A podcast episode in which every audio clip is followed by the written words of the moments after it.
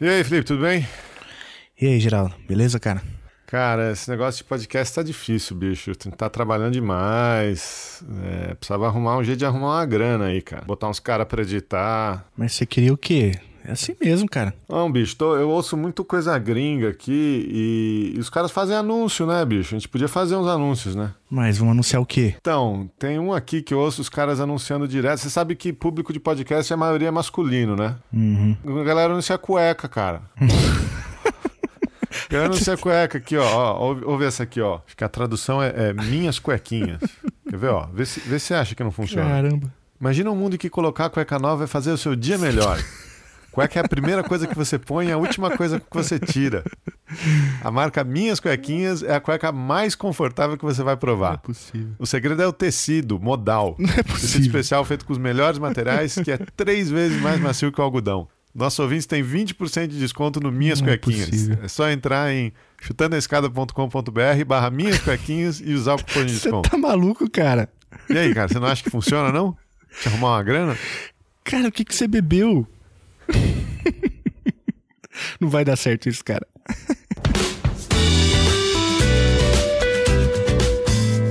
A escada é uma construção que serve para fazer um deslocamento vertical. Nem sempre é assim, mas tem um jeito de facilitar tudo isso. elevador? Não.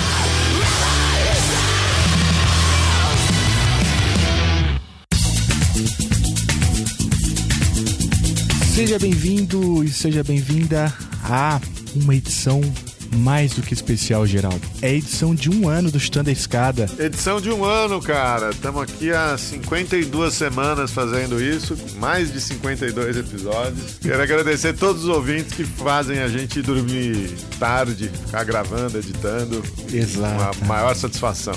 É isso mesmo. Eu tava lembrando aqui, Geraldo, qual foi o primeiro chute de escada da história do a Escada. Sabe para quem foi? Para quem foi? Pro grande presidente da República, Michel Temer. Cara, eu tava pensando nisso, bicho. A gente fala que é golpe, a gente vive um regime de exceção faz mais de dois anos. E, e, e, você normaliza essas coisas, né? Puta que pariu. Pois é, eu lembro que lá na primeira edição. É... Você tinha voltado de Brasília, não era isso? Isso, eu tinha acabado de voltar de Brasília e rolou um caos lá, né?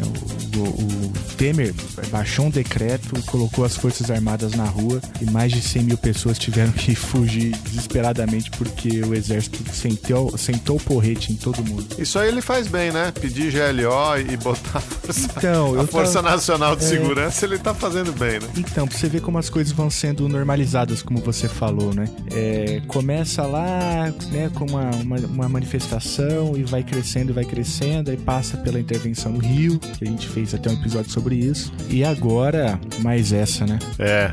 Pra quem tem um martelo, todo problema é um prego, né? Pois é, cara. E como que você tá fazendo aí? Tem gasolina aí? Aqui não, cara. Eu vendi meu carro já tem bastante tempo, então eu tô, tô sobrevivendo aqui de transporte coletivo, taxista que usa gás ainda. Descobri que, que o, o gás veicular ele é abastecido por oleoduto, não sabia disso. Os postos recebem direto da tubulação. Aqui tá o caos, bicho. Não tem combustível, preço dos alimentos subindo, é, univers a universidade parou, as escolas municipais e estaduais pararam e tem gente maluca indo na frente, na porta do batalhão pedir intervenção militar. Porra, bicho, mas vamos parar de falar coisa ruim, né, cara? É um ano chutando a escada, a gente começou a falar desse governo aí. Esquece, vamos, vamos recomeçar de novo. Quem é que vem conversar com a gente hoje aí, Felipe? Ah, a gente vai receber aqui um cara manja tudo sobre Rússia. É o Fabiano Mielnichuk. Aí, acertou, rapaz. ah, rapaz, eu treinei.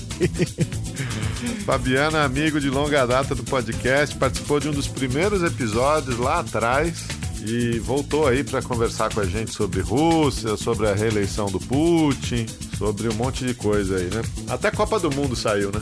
É, ele é um gremista, né? Fanático e entende tudo de futebol também.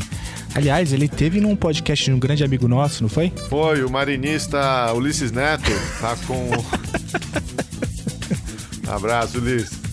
Ele tá com um projeto. Ele tem um projeto fenomenal, que é o Correspondentes Premiere, e agora eles estão com uma série especial. Correspondentes na Rússia estão soltando episódio todo dia, daqui até o fim da Copa do Mundo. Que trabalho que deve estar dando, viu? É. Mas vai lá prestigiar, eu já ouvi dois episódios, inclusive o Fabiano participou de um. Muito bom o trabalho, estão de parabéns aí, o Ulisses e a equipe dele. Muito bom. Geraldo, e aqui no Twitter uma galera andou chutando escadas. Manda ver. A Carolina chuta a escada do Temer, que é o, que é o campeão de chutes aqui no Chutando a Escada. A Cristiane Carvalho chuta a escada de quem diz que na época da ditadura militar as coisas realmente funcionavam. O Diego Espinosa chuta a escada dos analistas lacradores. Essa é uma categoria boa, hein? a Juliana Mara chuta a escada de todos os machistas babacas. E o subproduto de rock chuta a escada do imperialismo. Teve também, Geraldo, o Alex Amaral tá chutando a escada do Sérgio Ramos. Olha aí, ó, em tempos de Copa, Sérgio Ramos deu um prejuízo grande aí pro Egito, né? Pois é, cara. Olha só, deixaram comentários aqui no post, lá no Portal Deviante. O Edu Bambino tava ouvindo o podcast do, do Jamil Chad sobre o livro dele, O Caminho de Abraão. Ele diz assim: Antes de terminar de ouvir, já estava na Amazon comprando a versão do Kindle. Olha Valeu, Edu. Espero que você goste do livro aí. O Thiago Gonçalves Mota também passou lá no portal é, e disse o seguinte sobre o episódio sobre história global, né? Pessoal, não alcancei quase nada. Na verdade, nada. Mas quero a playlist desse episódio, que edição fantástica. Eu respondi pro Thiago lá, mas pros ouvintes aí, ó, a trilha sonora fica sempre no post, cara. É só olhar a descrição no post, que todas as músicas que a gente usa estão lá. Ô Felipe, e a gente recebeu um e-mail aqui também do Lucas Rocha, que me hum. diz assim, ó, pensando em minimizar as polaridades e aumentar a tolerância e a empatia, gostaria de sugerir que em algum programa fosse convidado alguém de direita. É... é... Não, próxima pergunta. Ô, Lucas, isso é, é, brincadeira nossa, cara. Mas já passou gente de direita por aqui, Já, bicho. já. Inclusive o Daniel, Daniel Souza aí, que, que gravou aqui um episódio sobre o Petit Jornal. É, eu não, não classificaria ele como alguém de esquerda. Muito é, longe disso. É, já entrevistamos gente que trabalha pro Exército aqui, Tássio Frank, o episódio sobre imigrantes na Venezuela. Você pode ver que tem opiniões bem diferentes sobre, sobre o governo venezuelano. É, passa todo mundo aqui, cara. O problema é que de vez em quando eu convido uma galera que não quer vir, mas, mas a gente convida todo mundo. Se tiver sugestão de alguém aí que passar no nosso crivo de qualidade e excelência acadêmica, a gente conversa também, não tem erro não, cara. Fechou. E Geraldo, aqui no Facebook, quem andou curtindo foi o Eduardo Kramer, a, o Gabriel Meirelles, Paulo Henrique, a Tainara Vargas, o Jailson Oliveira, o Jackson, o Rodrigo é. Rocha, a concurseira Bitolada e vários outros. É isso aí, o pessoal também anda avaliando a página lá do Chute na Escada. Queria agradecer o Djalma Leite Novaes Júnior, o Jefferson Freitas, Rodrigo Cornélio e o Gabriel Meirelles. No iTunes também deixaram um no iTunes também deram umas estrelinhas pra gente lá. O M. Mendes 1 diz que ele descobriu no início do ano, não conseguiu parar de ouvir, parou todos os outros podcasts para maratonar o Chutando a Escada. E agradecer muito a galera aí. Valeu, obrigado. E galera, não custa nada avaliar o Chutando a Escada aí no seu agregador, ajuda bastante a gente. Então, se vocês quiserem falar com a gente, tem o e-mail perguntas arroba pode deixar comentário no nosso site ou no portal Deviante. Estamos no Twitter, estamos no Facebook. Não vai faltar jeito aí de conversar com a gente. É isso aí, Geraldo. E se alguém quiser fazer contato com a gente também pelo Telegram, nós estamos no t.e barra chutando a escada. São mais de 350 pessoas lá já acompanhando a conjuntura, discordando, concordando, enfim. É um grupo bem interessante. E Geraldo, quem mandou um recado pra gente lá no Telegram foi o Rafael Thompson. Ele é um ouvinte antigo do Chutando a Escada e mandou um áudio aí pra gente em comemoração ao primeiro ano do Chutando a Escada. Ela prebela go multipratia servi desirente velice multebeno dedi. Mas canta mal, hein? Vamos lá pro papo então? Vamos falar com o Fabiano? Então vamos lá, com vocês, Fabiano Tchuk. Alô.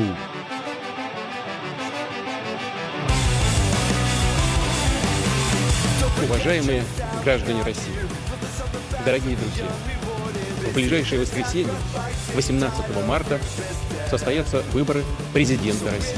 Воспользуйтесь своим правом выбрать будущее для великой, любимой нами России.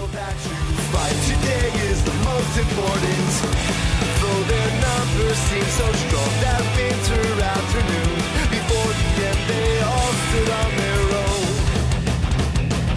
Don't make the mistake of ideological compromises. Consensus won't do you justice. Your passion for your cause does all the talking. Então vamos lá, Felipe. Estamos aqui com o nosso amigo Fabiano Melnichuk pela segunda vez, né, Fabiano? Isso, é um prazer falar com vocês. Vamos falar de futebol, é, Copa do Mundo, é isso? Isso, vamos falar que tem três gremistas que estão na seleção dos 35 do Tite, né? É por isso que essa seleção não desperta em mim bons sentimentos. Não, não, mas não é no time principal. É o pessoal aquele que está ali de sobreaviso, caso dê algum problema com alguns, alguns dos convocados, podem ser convocados, que é o, o Arthur, o Michael e o Luan, que é o meio-campo uhum. do Grêmio, né? Uhum. Então, assim, eu acho que se o Tite colocasse o meio-campo do Grêmio e mantivesse o ataque da seleção, a gente ia ser hexa, com certeza. Não tem a menor sombra de dúvidas. Mas com a. Com a quantidade de corintiano que ele convocou, não tem problema, que o juiz é nosso, cara. Não tem. isso, sim, né? Isso sim, com certeza. Sempre tem um pênalti a favor dos corintianos, né? É, sempre tem, né, cara? Impressionante. É uma constatação empírica, né? Não importa o marco temporal, basta você fazer qualquer regressão que.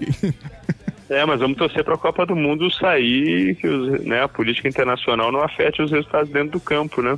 É, esse é um bom, esse é um bom começo, assim.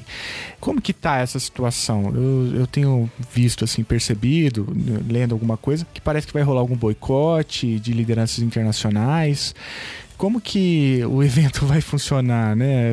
Eu imagino que por conta dos negócios e tudo, ele vai ocorrer normalmente, né? Por conta dos patrocinadores, inclusive tem muita, muito patrocínio de estatal russa, né? Mas e esse lance aí do, dos convites é, oficiais? Pois é, Felipe, eu, eu, eu, assim, eu tenho me preocupado um pouquinho mais com isso nas últimas semanas. Na verdade, assim, antes da eleição do Putin, quando estourou aquele caso de espionagem, né, do, do, do, do ex-espião russo que foi envenenado com a filha, né, por um agente que uhum. atua no sistema nervoso lá na, na Inglaterra, é, a reação do Ocidente em relação àquilo, com a, a, expulsão dos diplomatas russos do Reino Unido, depois os americanos seguindo, expulsando diplomatas russos dos Estados Unidos, depois vários países europeus também expulsando diplomatas russos, a reação daquilo eu achei um pouco desproporcional e logo em seguida já começou, começaram a surgir alguns rumores de que alguns países estariam dispostos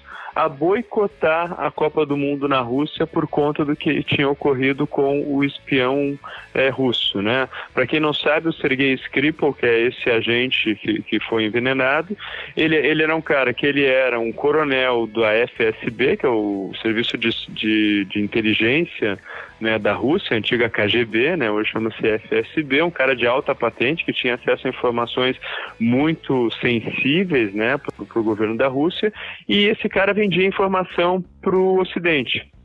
E aí, quando ele foi descoberto pela Rússia, ele foi preso, né, condenado como espião, preso na Rússia, e depois de um tempo ele foi trocado, porque os ocidentais queriam que ele fosse para o Ocidente por outros espiões russos que tinham sido descobertos em outros né, esquemas de, de. ele era um agente de, duplo, de, né? Ele era um agente duplo. Ele era um agente duplo, ele era ele era russo que dava, vendia informação para o Ocidente. Aí ele foi preso na Rússia e depois ele foi trocado, porque o Ocidente né, queria bastante que ele fosse para o Ocidente para passar todas as informações que ele tinha e que não tinha passado porque ele tinha sido descoberto. Ele foi trocado por outros agentes russos que tinham sido presos em situação semelhante né, no Ocidente. Isso aconteceu acho que em 2010, 2011 foi essa troca né, de, de, de espiões entre os russos e países ocidentais. E esse cara estava lá na, na, na, Inglaterra, ele foi envenenado. E quando ele foi envenenado, o que eu achei bastante estranho, assim, primeiro foi o, o, a dimensão que isso ganhou em termos de repercussão de política internacional e na imprensa internacional. Geralmente esses casos de espionagens não são tratados assim com tanta divulgação, principalmente porque, bom, o cara era um cara que era pago pelo Ocidente para espionar o seu próprio país, né? Isso não, não tem como você colocar, a não sei que você relativize a ponto de dizer que toda espionagem a favor do Ocidente é boa e toda espionagem contra o Ocidente é ruim. Né? Você não tem como colocar isso numa, numa balança moral muito relativista. Né? Você está tá, tá agindo de forma dupla né? e traindo a confiança do seu próprio país. Isso ganhou uma dimensão e logo em seguida essa dimensão e a reação né, bastante forte de expulsão de diplomatas que os russos reciprocaram, o que nós vimos foi o, o início de uma campanha para boicotar a Copa do Mundo. Logo no início se falou em boicote, né, de modo bastante geral, principalmente a imprensa levantando essa pauta para as seleções e para os atletas, e aí aos poucos isso foi se transformando numa possibilidade de um boicote da cerimônia de abertura que os representantes dos estados que iriam disputar a Copa do Mundo não iriam na cerimônia de abertura em sinal de protesto contra a Rússia. Aí é óbvio que não fica um protesto localizado só no caso desse espião, e fica um protesto porque a Rússia age na, na, na Ucrânia, porque a Rússia anexou a Crimeia, porque a Rússia financia né, movimento separatista no leste da Ucrânia, porque a Rússia financia o ditador Bashar al-Assad na, na Síria, porque os russos matam civis inocentes nas cidades sírias, porque os russos estão sempre do lado errado da história. Então isso começou a surgir. Há pouco tempo saíram rumores mais específicos de que a Polônia, o Reino Unido, é, a Ucrânia, eu não sei quais seriam, o Japão, não sei quais seriam os outros países que estariam dispostos a fazer esse boicote, né, na cerimônia de, de abertura. Não sei nem se a, se a Ucrânia estava, teria que até dar uma verificada se a Ucrânia vai para essa Copa do Mundo. Não, não, não vai não. É, mas assim, começou a surgir isso. E agora, na semana passada, dia 22 de maio, se não me engano, o, o CEO né, da Human Rights Watch ele lançou um, um statement, né, uma declaração é, solicitando que os líderes mundiais se organizassem e que fizessem um boicote à cerimônia de abertura para tentar forçar os russos a mudarem a postura na Síria que eles estão dando apoio para o Assad e junto com o Assad estão bombardeando cidades ainda controladas pelo Estado Islâmico e que, segundo a Human Rights Watch, está havendo né, uma matança indiscriminada de civis e isso seria uma forma interessante de fazer com que os russos mudassem de opinião. E é interessante que aí a política está contaminando. Isso é uma coisa que sempre existiu, né? A relação entre política e esportes. A gente se lembra das Olimpíadas eh, de Los Angeles, Olimpíadas de Moscou, né? E como é que foi isso no contexto da Guerra Fria. Mas isso está cada vez mais voltando, né? Para a nossa vivência cotidiana da, da tensão internacional em torno da Rússia refletir em, em eventos esportivos. E aí tem uma outra coisa que aconteceu há uma semana atrás que eu achei bizarra.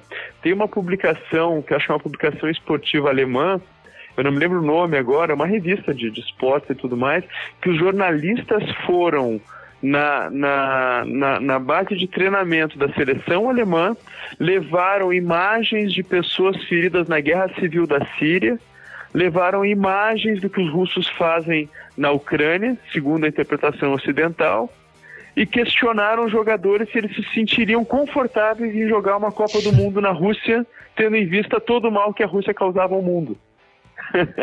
e aí os jogadores de futebol falaram: é, pois é, uma posição muito difícil, mas a gente não vai se posicionar porque quem decide isso é o responsável, a autoridade no, no, no país, né? Na Alemanha, nem sei como é que é o nome da, da, da de quem coordena a, a CBF deles, a que coordena a seleção nacional, falando: bom, isso não é uma responsabilidade nossa, mas de fato é uma situação muito delicada e muito difícil de nós jogarmos futebol num país que comete tantas atrocidades. Aí eu fiquei pensando na, naquelas entrevistas que eu, eu como, né? Vocês viram eu gosto de futebol, acompanho meu time, que é o Grêmio e tal, aquelas entrevistas de, com jogador de futebol que o jornalista já faz a pergunta e oferece metade da resposta. que, que, aí o jogador de futebol só vai lá e responde. Aí eu pensei, cara, se no, no que está acontecendo dentro do jogo, muitas vezes, o jogador de futebol ele é instruído, pautado pelo jornalista para responder né, que o jornalista já faz uma espécie de um, de um, de um, de um epílogo antes da, da, da, da pergunta, porque o cara tem a base para responder. Imagina sua política internacional. E aí eu comecei a me questionar sobre isso. Eu falei, eu acho que está vindo um, um, movimento muito forte de contestação à realização da Copa do Mundo na Rússia. Nós vamos sentir mais efeitos agora sobre isso, principalmente por conta da visibilidade que o evento vai trazer para a Rússia.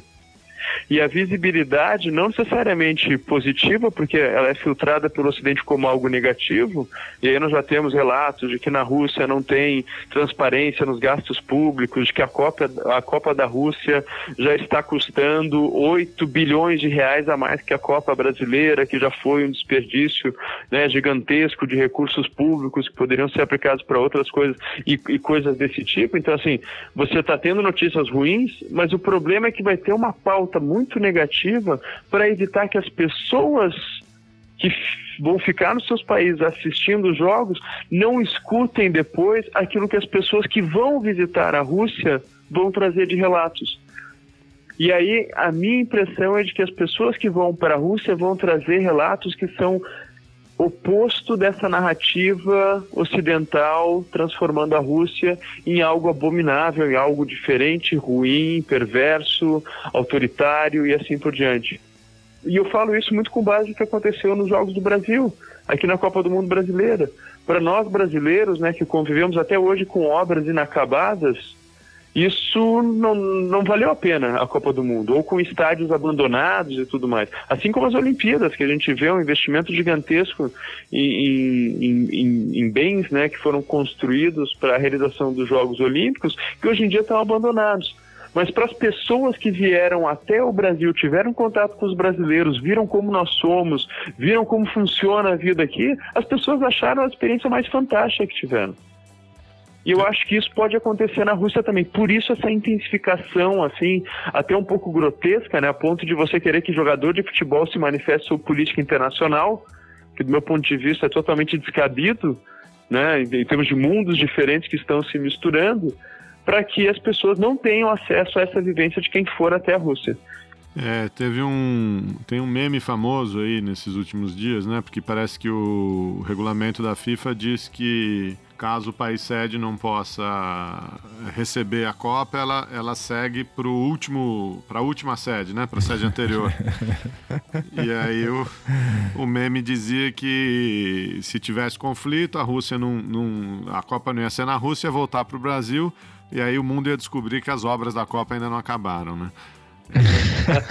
é uma verdade, né? Uma verdade. Aqui em Porto Alegre tem obra que nem começou, pelo amor de Deus. Mas, para ouvir um pouquinho mais desse assunto aí, vamos fazer uma propaganda de uns amigos nossos, né, Felipe? O Ulisses Neto, lá do podcast NBW, conversou com o Fabiano também. O Ulisses está com um projeto novo que é o Correspondentes na Rússia. É, ele tem um, um, projeto que é o Correspondência Premier, um podcast que ele já tem há algum tempo lá com o pessoal da ESPN, é, e agora eles estão produzindo esse diretamente da Rússia. Você teve lá conversando com o pessoal, né, Fabiano?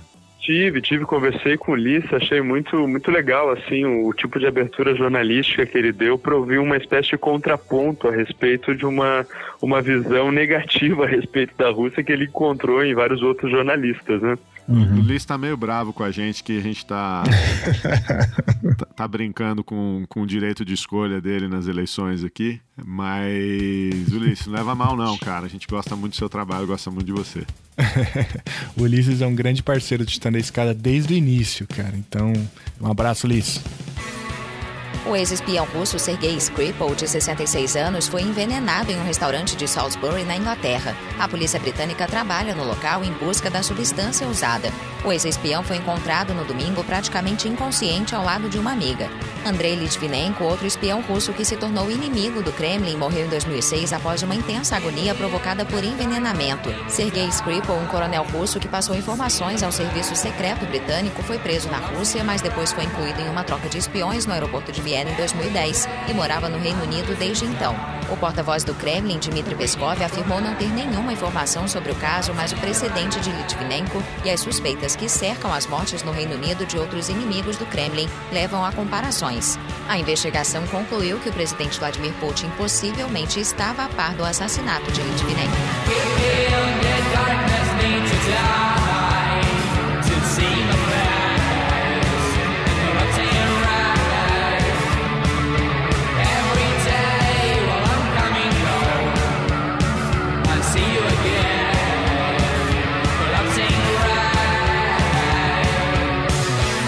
Fabiano, você mencionou o caso da, do envenenamento do espião duplo e você também mencionou ali duas coisas. Primeiro, que há um conflito de narrativas né, em termos de moralidade no mundo ocidental, especificamente sobre esse caso, e também mencionou a velocidade do boicote logo após né, é, o vazamento desse caso para a imprensa, grande imprensa ocidental, né? Que é que de fato, enfim, a reação foi muito muito brusca, principalmente da Theresa May, que cobrava, né, uma resposta é, do governo russo imediatamente. Os caras, pô, mas eu vou responder a partir do que? Não tem tem evidência, não tem nada. Porque, pelo que eu entendi da sua fala, você veio é, de fato construindo é, essa ideia de que pode ser uma, uma, um tipo de construção de narrativas de modo a prejudicar um evento que, em última instância, pode ter um impacto é, positivo né, da, da imagem da Rússia no mundo ocidental e para isso você comparou com, com o Brasil. E aí, considerando que nós vivemos hoje um momento bem é, interessante e, né, da, na, nas relações internacionais contemporâneas, alguns autores falam de nova Guerra Fria, né, essa, essa intensificação, é, enfim, das trocas de farpa entre principalmente o governo norte-americano, mas também parte da Europa é, e do, do governo russo, é, me parece que o mundo ocidental historicamente trabalha né, com essa necessidade de ameaças, né? E é uma ameaça, tipo uma ameaça necessária. Logo, a Copa do Mundo seria uma forma de desconstruir um importante vetor né, do, do entendimento e da compreensão do mundo ocidental, da política internacional, principalmente o papel da Rússia. Então, é, a provocação é essa, assim, né? Como enxergar isso, né? E é, faz parte de um movimento, de uma construção, de uma narrativa e como enxergar essa nova aparente bipolaridade que surge hoje nas relações internacionais, principalmente depois do governo Trump. Olha, eu, eu, eu tenho uma visão assim, eu concordo com a, parte essa da, da construção de uma narrativa ocidental anti-russa e que isso faz parte da própria constituição do que é o Ocidente enquanto um agente político, né? Eu, eu concordo, acho que está tá, tá correto. Pelo menos assim, quando você estuda a história da, da política internacional e a formulação da política externa dos países ocidentais, e você estuda a partir de uma perspectiva crítica, com autores mais pós-estruturalistas ou mesmo pós-coloniais, a necessidade de demonização de um outro para legitimar o controle da diferença dentro dessa construção que seria um sujeito ocidental, isso é patente. Tem o livro clássico né, do David Campbell, Right Fighting uhum. Security, que é uma análise da, da, política externa dos Estados Unidos, os americanos sempre se, se construíram enquanto nação em oposição a um outro no começo, esse outro era o europeu, né? Os, os, os, os, os, eu não sei se o termo não é o adequado, refugiado não existia naquela época, até porque eles não estavam pedindo asilo em lugar nenhum, estavam simplesmente fugindo para fundar as 13 colônias e ter liberdade religiosa. Depois que os caras conseguem se livrar dos ingleses, né? Fazendo a guerra de independência, o grande inimigo passa a ser o indígena, e aí tem toda a construção de uma unidade nacional norte-americana em oposição aos selvagens nativo-americanos que foram sendo exterminados no processo de extensão do território para completar né, de uma costa a outra o que é os Estados Unidos hoje. Depois que você consegue consolidar isso né? Os americanos têm uma, uma, uma construção de uma identidade contra a presença do estrangeiro dentro dos Estados Unidos, aí tem toda uma, uma construção de uma narrativa eugenista na década de 20 nos Estados Unidos, contra a presença de mexicanos, contra a presença de asiáticos, né? Os americanos têm aquela uma, uma política proibicionista em relação a drogas, associando drogas específicas a grupos étnicos e começam a tentar reverter o processo de migração que constituiu os Estados Unidos também, e depois da Guerra Fria tem a ameaça comunista. E, e em todos esses momentos de construção de um, um, outro ameaçador aos valores americanos, todos aqueles dentro dos Estados Unidos que se mostravam críticos ao que seria identidade dominante foram associados a essa ameaça externa e foram excluídos da sociedade.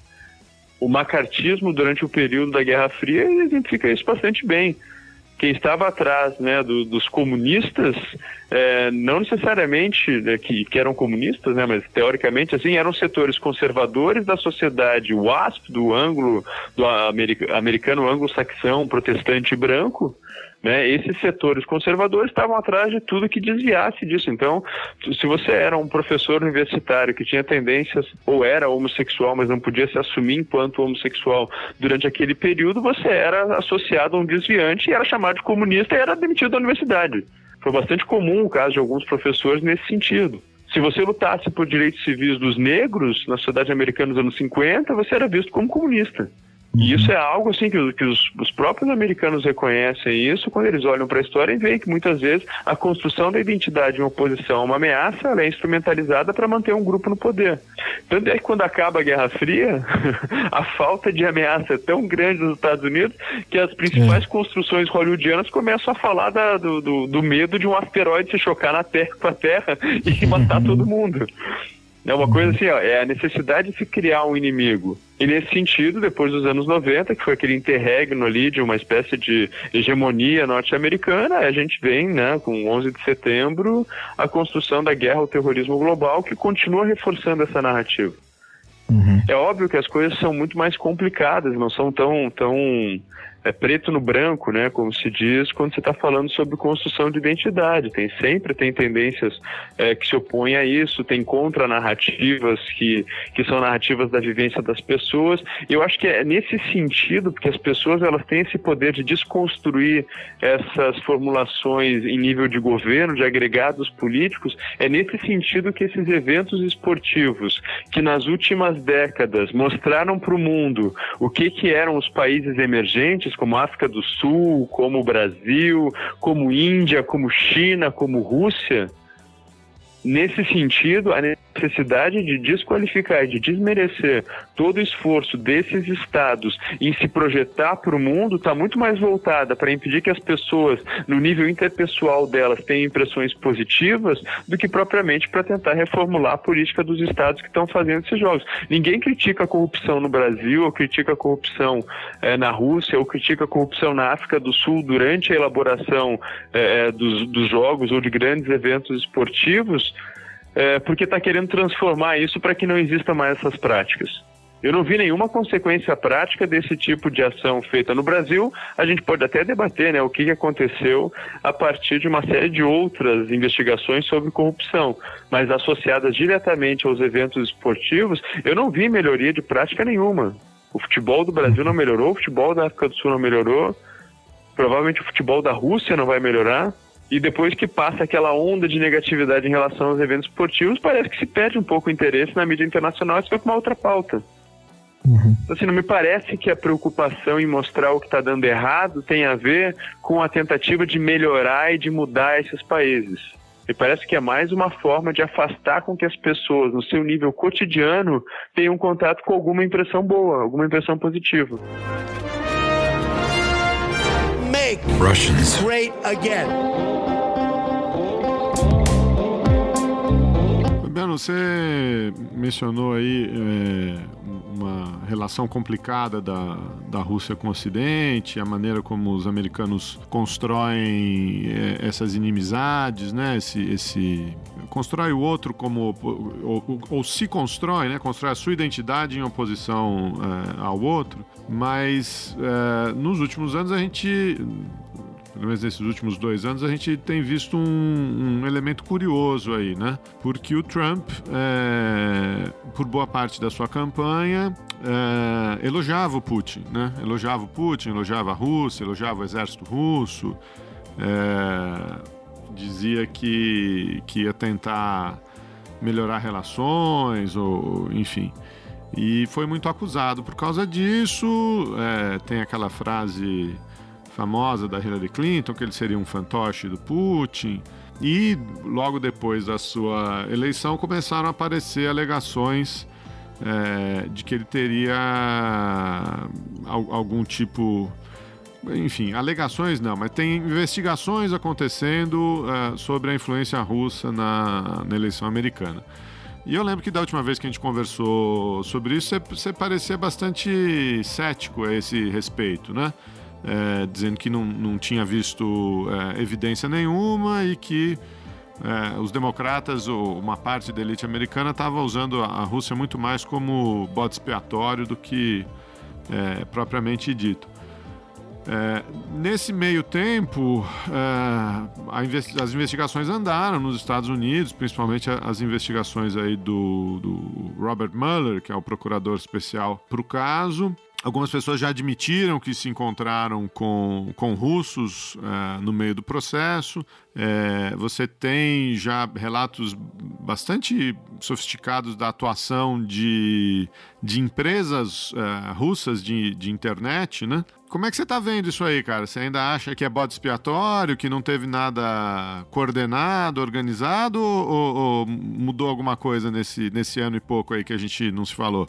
Eu, eu acho que a estratégia dos democratas, né, quando se deram conta que o Trump tinha condições reais de vencer, foi de tentar encontrar alguma figura que eles pudessem canalizar todo, todo o desespero deles para poder bater e tentar fazer com que a Hillary subisse. Isso não mudou nada. É, agora, é muito interessante. Se, se o Putin realmente pode transformar o presidente dos Estados Unidos, a maior superpotência do mundo, um país que gasta 600 bilhões de dólares com armamentos por ano, com um gasto de defesa, ao passo que a Rússia gasta 60, se o Putin consegue fazer o Trump transformar num fantoche, aí a gente tem que tirar o chapéu pro Putin e parar de reclamar e aceitar que esse cara manda no mundo, né?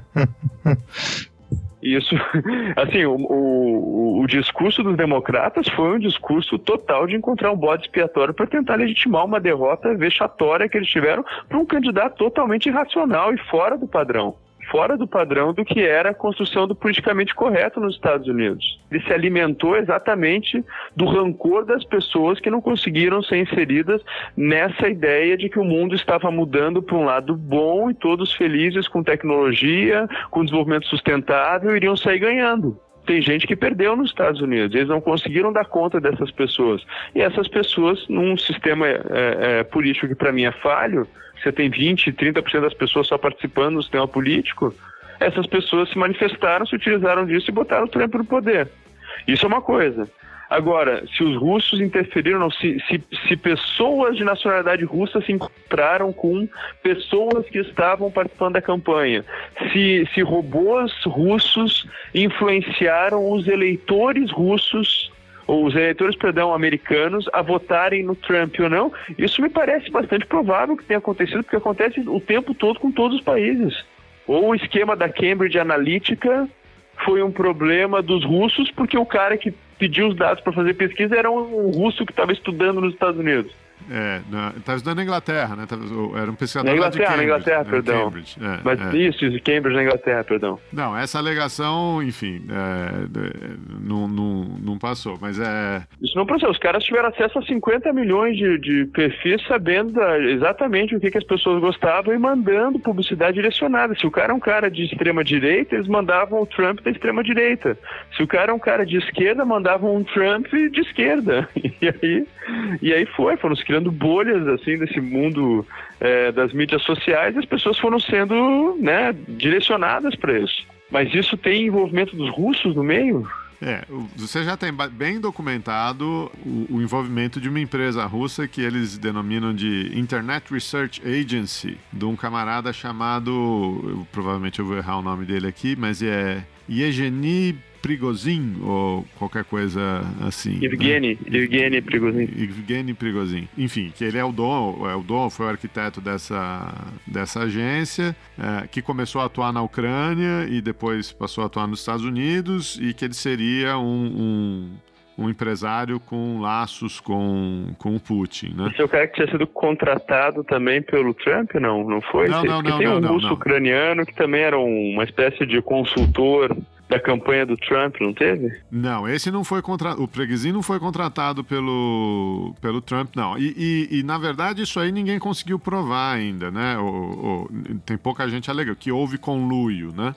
É, uhum. o, as pessoas é, falam muito mais do fato de que uh, os russos estariam atuando, que o Putin em particular estaria atuando contra Hillary Clinton por, uh, por conta da do ativismo dela contra, contra o Putin uh, quando ela era secretária de Estado, né? Mas que, que houve é, intervenção, é, principalmente cyberataques e trolls, esse tipo de coisa, tem cada vez mais documentação. É, eu concordo com você que os, que os democratas usam isso de, de, de bode expiatório. Agora, numa eleição que foi tão apertada, praticamente qualquer mudança de variável podia ter virado a eleição para outro lado, né? É, fosse fossem os russos, fosse o diretor do FBI não reclamando dos e-mails da Hillary Clinton, fosse alguma mudança de campanha estratégica mas pare, parece que há cada vez mais é, sustentação. Se houve conluio ou não, é, a, a, investigação ainda está andando. Mas assim, a gente pode então chegar a um acordo que houve, né, de certo modo, interferência dos russos na eleição dos Estados Unidos. Em que sentido foi essa interferência? Digamos que empresas é, de pessoas vinculadas ao Putin tenham manipulado a opinião pública americana por meio de mídias sociais. É, é, Qual a... Estado que não faz isso? Não, você tem relatos até mais. Esse caso, eu acho esse caso interessantíssimo. Você tem relatos, por exemplo, de agentes russos financiando manifestações nos Estados Unidos. É, então os caras iam lá contratar, descobriam quem que era é, afiliado do Trump e contratavam os caras para fazer uma manifestação. Tem um caso que ficou conhecido que eles pagaram uma, uma, uma senhora para se fingir de Hillary Clinton e se trancar numa jaula quando ele gritava lock her up, lock her up.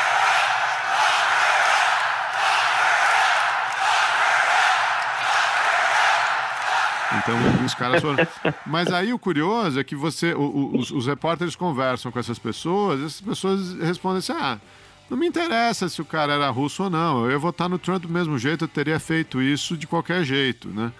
É, quer dizer, é difícil você falar da, da, da influência, né? Porque eles, que eles estavam lá, eles estavam, mas será que isso teria mudado a eleição? É um, é um negócio difícil de você cravar, né? É, eu, eu, eu acho que a gente tem que aceitar um certo grau de, de interpenetrabilidade hoje em dia com as mídias sociais e com esse fenômeno todo da globalização, né? É, é, algo interessante porque você tem movimentos, governos que apoiam movimentos da sociedade civil, que apoiam ONGs, que apoiam né, candidatos em todos os países. E, e, essa prática é uma prática muito comum do Ocidente. Eu não me surpreenderia se essas coisas aparecessem de que os russos também estão fazendo isso, da mesma forma de que os americanos, de que os europeus fazem isso no leste da Europa, fazem isso na Ásia Central, fazem isso no Oriente Médio. Agora, o que mais me surpreende é a sociedade americana não, pensam, não, não tentar repensar a sua representatividade política, não tentar criar mecanismos institucionais que garantam, de certo modo, né, um processo de escolha que seja mais adequado aos seus valores, do que ficar né, utilizando isso para atirar a culpa numa outra pessoa, ou, ou, no Putin, que é a pessoa que personaliza isso, ou num outro Estado. E aí se desresponsabilizar por ter um líder como Trump, que, que, que, convenhamos, não deve fazer a elite americana muito orgulhosa de é. ter gestado esse tipo de ator político. Eu tenho dificuldade com isso, Geraldo. Assim, ó, o como se perde tempo tentando encontrar um responsável externo para um problema que me parece que as principais causas e as raízes estão na própria incapacidade sociedade americana de hoje, frente ao desenvolvimento tecnológico, o desenvolvimento econômico, a concentração de riqueza, exercer uma democracia funcional. Que é um problema do mundo todo, né? No mundo todo a gente tem grandes corporações que estão mandando nas pessoas, que estão tolhindo o direito de escolha, que estão tentando quebrar os vínculos comunitários que as pessoas têm. E veja, eu falo isso não a partir de uma perspectiva de quem acredita no Estado controlando a sociedade e a economia. Pelo contrário, eu acho que tem que ter livre concorrência, acho que tem que ter empreendedorismo, tem que ter competição mas as instituições políticas elas servem para um bem comum e esse bem comum não está sendo discutido mais na sociedade. É, o que eu acho mais curioso dessa história toda são os americanos falando de intervenção russa na eleição, como se a CIA nunca tivesse feito isso em lugar nenhum do mundo, né? É, é. isso como que é o ditado? A boca fala o coração tá cheio também. Né? Mas a minha, a minha questão é a seguinte, assim, porque é, eu acho que seria bom para a sociedade americana fazer uma autocrítica em relação ao que, que deu errado com eles sem tentar procurar agora e, e começar um processo de, de busca de um responsável externo. E por isso que eu digo assim, não me surpreende que tenha tido envolvimento de grupos vinculados à Rússia, ou mesmo dos serviços de inteligência, ou mesmo de agentes atuando nos Estados Unidos, para que o debate tomasse um rumo e não outro Porque os russos é óbvio que eles têm interesse em, em transformar os Estados Unidos, que são uma potência mundial, num país que, que, que, que, que pelo menos seja visto com desconfiança pelo resto do mundo. E o Trump, para mim, é o cara mais desencaixado que tem do que foi a cultura política americana nos últimos tempos. E embora ele seja o reflexo de vários setores da sociedade americana. Isso é uma, uma coisa que para mim parece ser muito, muito tranquila assim, de se, se constatar. Agora, da mesma forma que o, o, o, Putin também tem interesse de que a Europa consiga, primeiro, se afastar dos Estados Unidos e, segundo, entre ela não chegar mais a um acordo a respeito de políticas comuns. Agora, você vai dizer que agora o, o Putin foi também responsável pela saída do Reino Unido da, da União Europeia? Não, muito antes de ter Rússia interferindo ali nos anos 70, 60, os caras já estavam jogando essa cartada. Uhum de sair da, da Europa para conseguir mais benefícios para fazer parte da comunidade. Isso é recorrente no comportamento britânico. Só que agora deu problema. agora realmente eles saíram. E estão vendo que o buraco é muito mais embaixo. A ponto do próprio Tony Blair querer retomar a sua carreira política construindo uma agenda anti-Rússia. De novo, mesmo Blair lá que incentivou os Estados Unidos a invadirem o Iraque. Uhum. A partir de uma farsa, é. o mesmo Black fazia discursos inflamados para ver uma intervenção no Kosovo é o cara que está agora querendo voltar para um ator político importante. É complicado como o Ocidente patina e quando está patinando encontra sempre um outro responsável que não o próprio Ocidente. Uhum. Acho que é aí Acho... que a gente tem que centrar a nossa atenção. Uhum. Acho que você tem toda a razão. De fato, é preciso fazer uma reflexão profunda sobre essa democracia ocidental, né? Que ela está em crise, é, como você bem disse, não é uma coisa isolada aqui ou ali, né? Ela está, enfim, ela, ela funciona. Essa crise, ela tem proporções é, mundiais e reflete tanto nos Estados Unidos, mas também na Europa, mas também na América Latina, como a gente tem visto recentemente, inclusive no Brasil.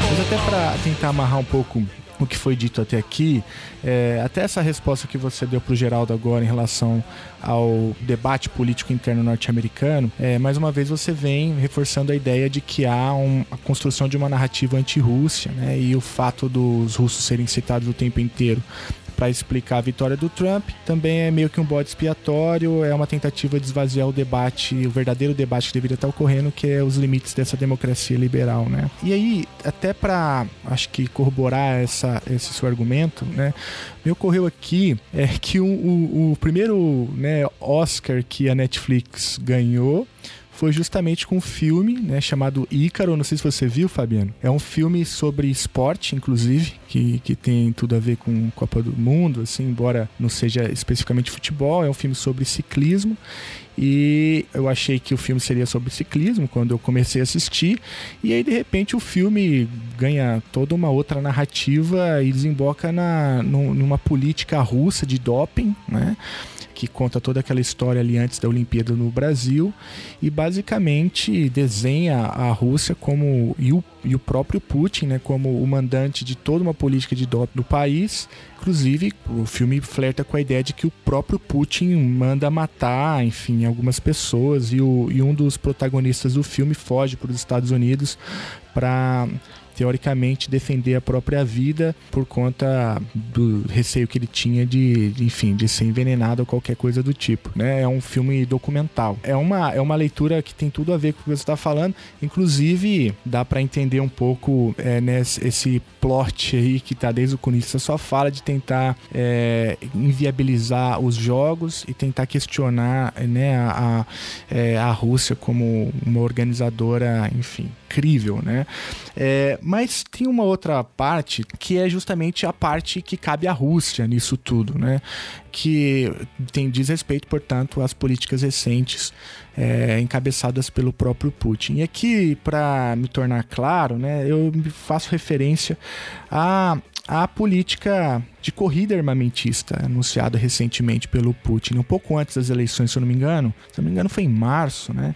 Ele, ele faz um discurso para o parlamento é, e anuncia a construção de armas é, assim, extremamente né, cinematográficas, né? É, laser não sei o que, míssil balístico não sei o que, eu lembro que um nome de um, um dos mísseis lá me chamou muita atenção, né? Eu, era, se não me engano, era Satan 2, né? Eu achei, puta, esse é um nome muito bom. Os russos sabem, né, nomear suas próprias armas, né? Pelo menos.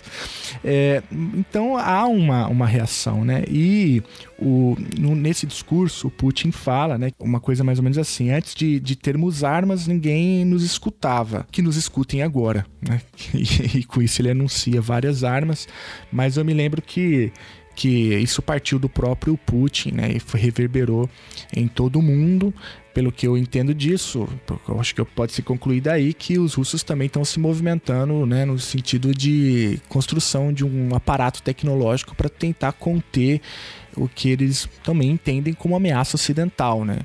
Então, assim, minha provocação é nesse sentido. O que, que a gente pode dizer, então, do lado de lá, no sentido de fomento dessa, dessas percepções de ameaça? Do ponto de vista de dissuasão nuclear, que é o que a gente está tratando aqui quando você fala de mísseis antibalísticos e quando você está falando em termos de mísseis que podem furar né, escudos antimísseis, faz todo sentido. E isso faz todo sentido. Assim, o que é anunciado agora não foi desenvolvido agora, está sendo desenvolvido uhum. há bastante tempo. E quando é que foi o começo desse tipo de desenvolvimento e preocupação dos russos? Isso surgiu a partir de 2001, quando os americanos abandonaram o ABM, que é o Tratado de Mísseis Antibalísticos. O que, que é o ABM? O ABM era um tratado que existia entre União Soviética e Estados Unidos, que foi preservado depois que acabou a União Soviética entre Rússia e Estados Unidos, exatamente por serem as duas maiores potências nucleares, e que garantia que não haveria a construção de sistemas de escudos antimísseis, né, que seriam mísseis que derrubassem outros mísseis, exatamente para facilitar, ou melhor, para proporcionar que um, um país, se fosse atacado nuclearmente por outro país, poderia contra-atacar nuclearmente e aí existiria destruição mútua assegurada. Isso foi firmado lá em 1972, 74, né, no âmbito dos tratados, que eram os tratados conhecidos como SALT, Strategic Arms Limitation Talks, que foram feitos entre os Estados Unidos com o Richard Nixon e com o Kissinger e a União Soviética, e previa uma certa estabilidade estratégica durante a Guerra Fria. A bipolaridade ela foi, é, ela se manteve, não houve a destruição das duas superpotências, entre outros fatores, muito por conta desse tipo de tratado. E o que, que acontece a partir dos anos 2000 com o Bush filho no poder, né, na Casa Branca? Os americanos chutam esse tratado e começam a desenvolver escudos antimísseis para eles primeiro, depois para os seus aliados ocidentais na Europa. E com isso eles criam um desequilíbrio estratégico internacional, que significa que eles podem atacar quem eles quiserem nuclearmente e não vão sofrer um contra-ataque. Pelo menos essa é a pretensão de um escudo antimísseis. Assim você estabelece no mundo não uma ordem multipolar, mas uma ordem unipolar a partir de um único hegemon que tem a capacidade de destruição nuclear. Quando eu falo em capacidade de destruição nuclear hoje em dia, gente, é um negócio bizarro, assim. É 100 milhões de vezes mais potência do que uma bomba de Hiroshima ou de Nagasaki. a gente não tem ideia do que é essa destruição. E aí, o que, que os russos começaram a fazer desde então, a partir dos anos 2000? E aí, o Putin está à frente da Rússia, né, durante esse processo, começaram a investir em tecnologia para fazer bombas que consigam furar escudos antimísseis, mísseis, perdão, né, que consigam carregar ogivas para furar escudos antimísseis. Isso não me parece que quando os Estados Unidos abrem mão de um tratado que garantia paridade nuclear, e os russos reagem a isso, desenvolvendo tecnologia para tentar furar a capacidade deles de se protegerem, não me parece que os russos estão sendo os agressivos. Me parece que eles estão reagindo a algo que os americanos fizeram de livre, espontânea vontade. E o mundo todo passou a viver mais tenso a partir de então. Tanto que os aliados europeus no começo não gostaram nem um pouco dessa ideia dos Estados Unidos. E aos poucos foram exigindo que tivesse também um escudo antimísseis, antimísseis para eles.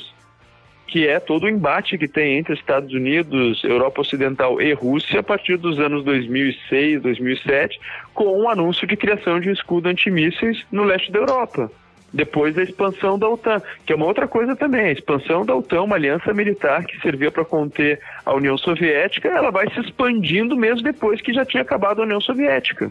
Então, assim, não me parece que a narrativa dos russos, que é uma narrativa de reação à expansão e à agressividade dos norte-americanos, seja uma narrativa totalmente descabida e de que os russos estivessem criando um inimigo externo onde ele não existiria. Me parece que há evidências aí muito claras, né? Quando um país abre mão de um tratado ou quando um país é, tem uma aliança militar que de 15 ou 20 membros passa para ter 28, sei lá quantos que tem até hoje, não me parece né, que os indícios de, de, de, de, proatividade estão vindo da Rússia, né? começam pelo outro lado. Agora, é óbvio que para o Putin foi bastante bom no cenário que ele vivia dos anos 2000 que o Ocidente tivesse esse tipo de política, porque ele consegue criar uma espécie de discurso de defesa dos interesses da Rússia, que é um discurso que cola na população russa.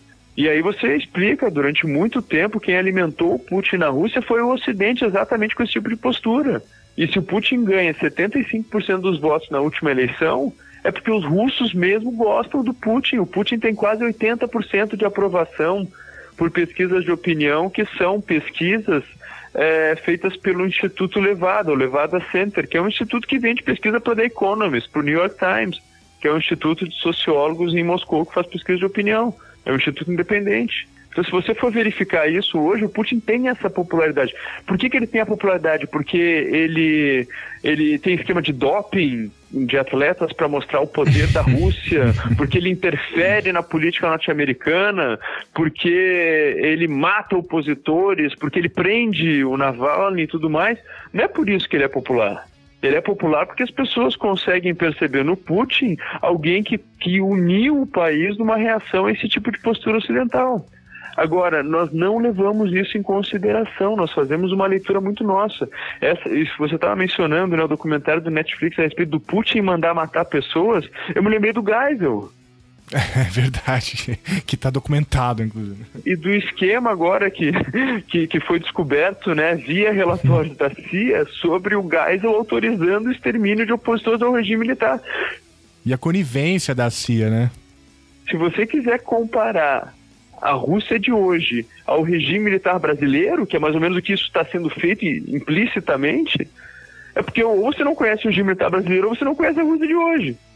E eu digo você, não você, Felipe ou Geraldo.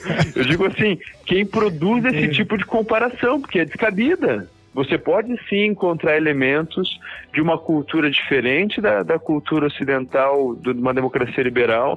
Você pode sim achar estranho um consenso que tenha surgido nacional em relação ao Putin. Eu, particularmente, acho que a própria sociedade russa muitas vezes se controla para não criticar o Putin por conta desse contexto que conferiu popularidade ao Putin.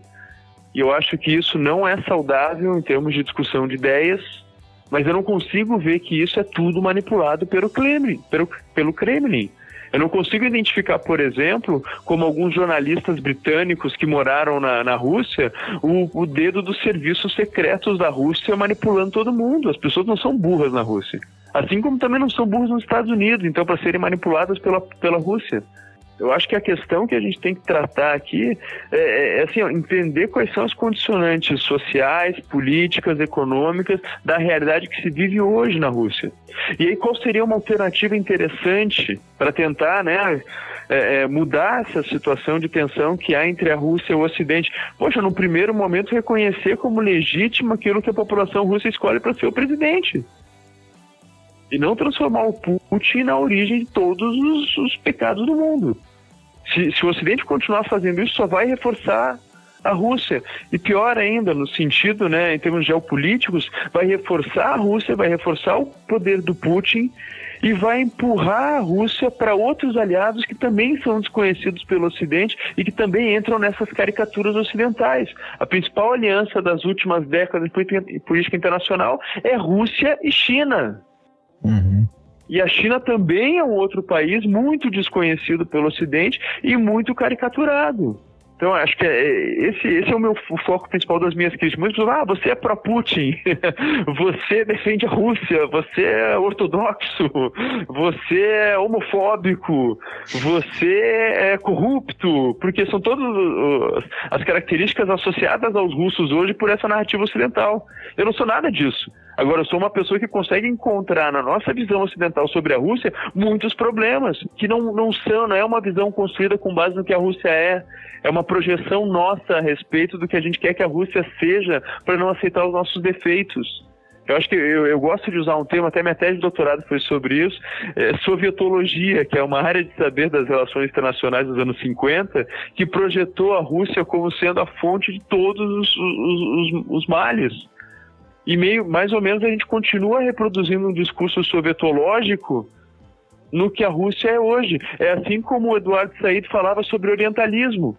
A gente, a gente, o Ocidente olha para o Oriente a partir de uma construção própria do, do, do, do, Ocidente que já coloca o Oriente numa posição de inferioridade. A gente faz a mesma coisa com a Rússia, por isso que eu chamo isso de sovietologismo que é uma forma de olhar para a Rússia que reproduz estereótipos da Guerra Fria.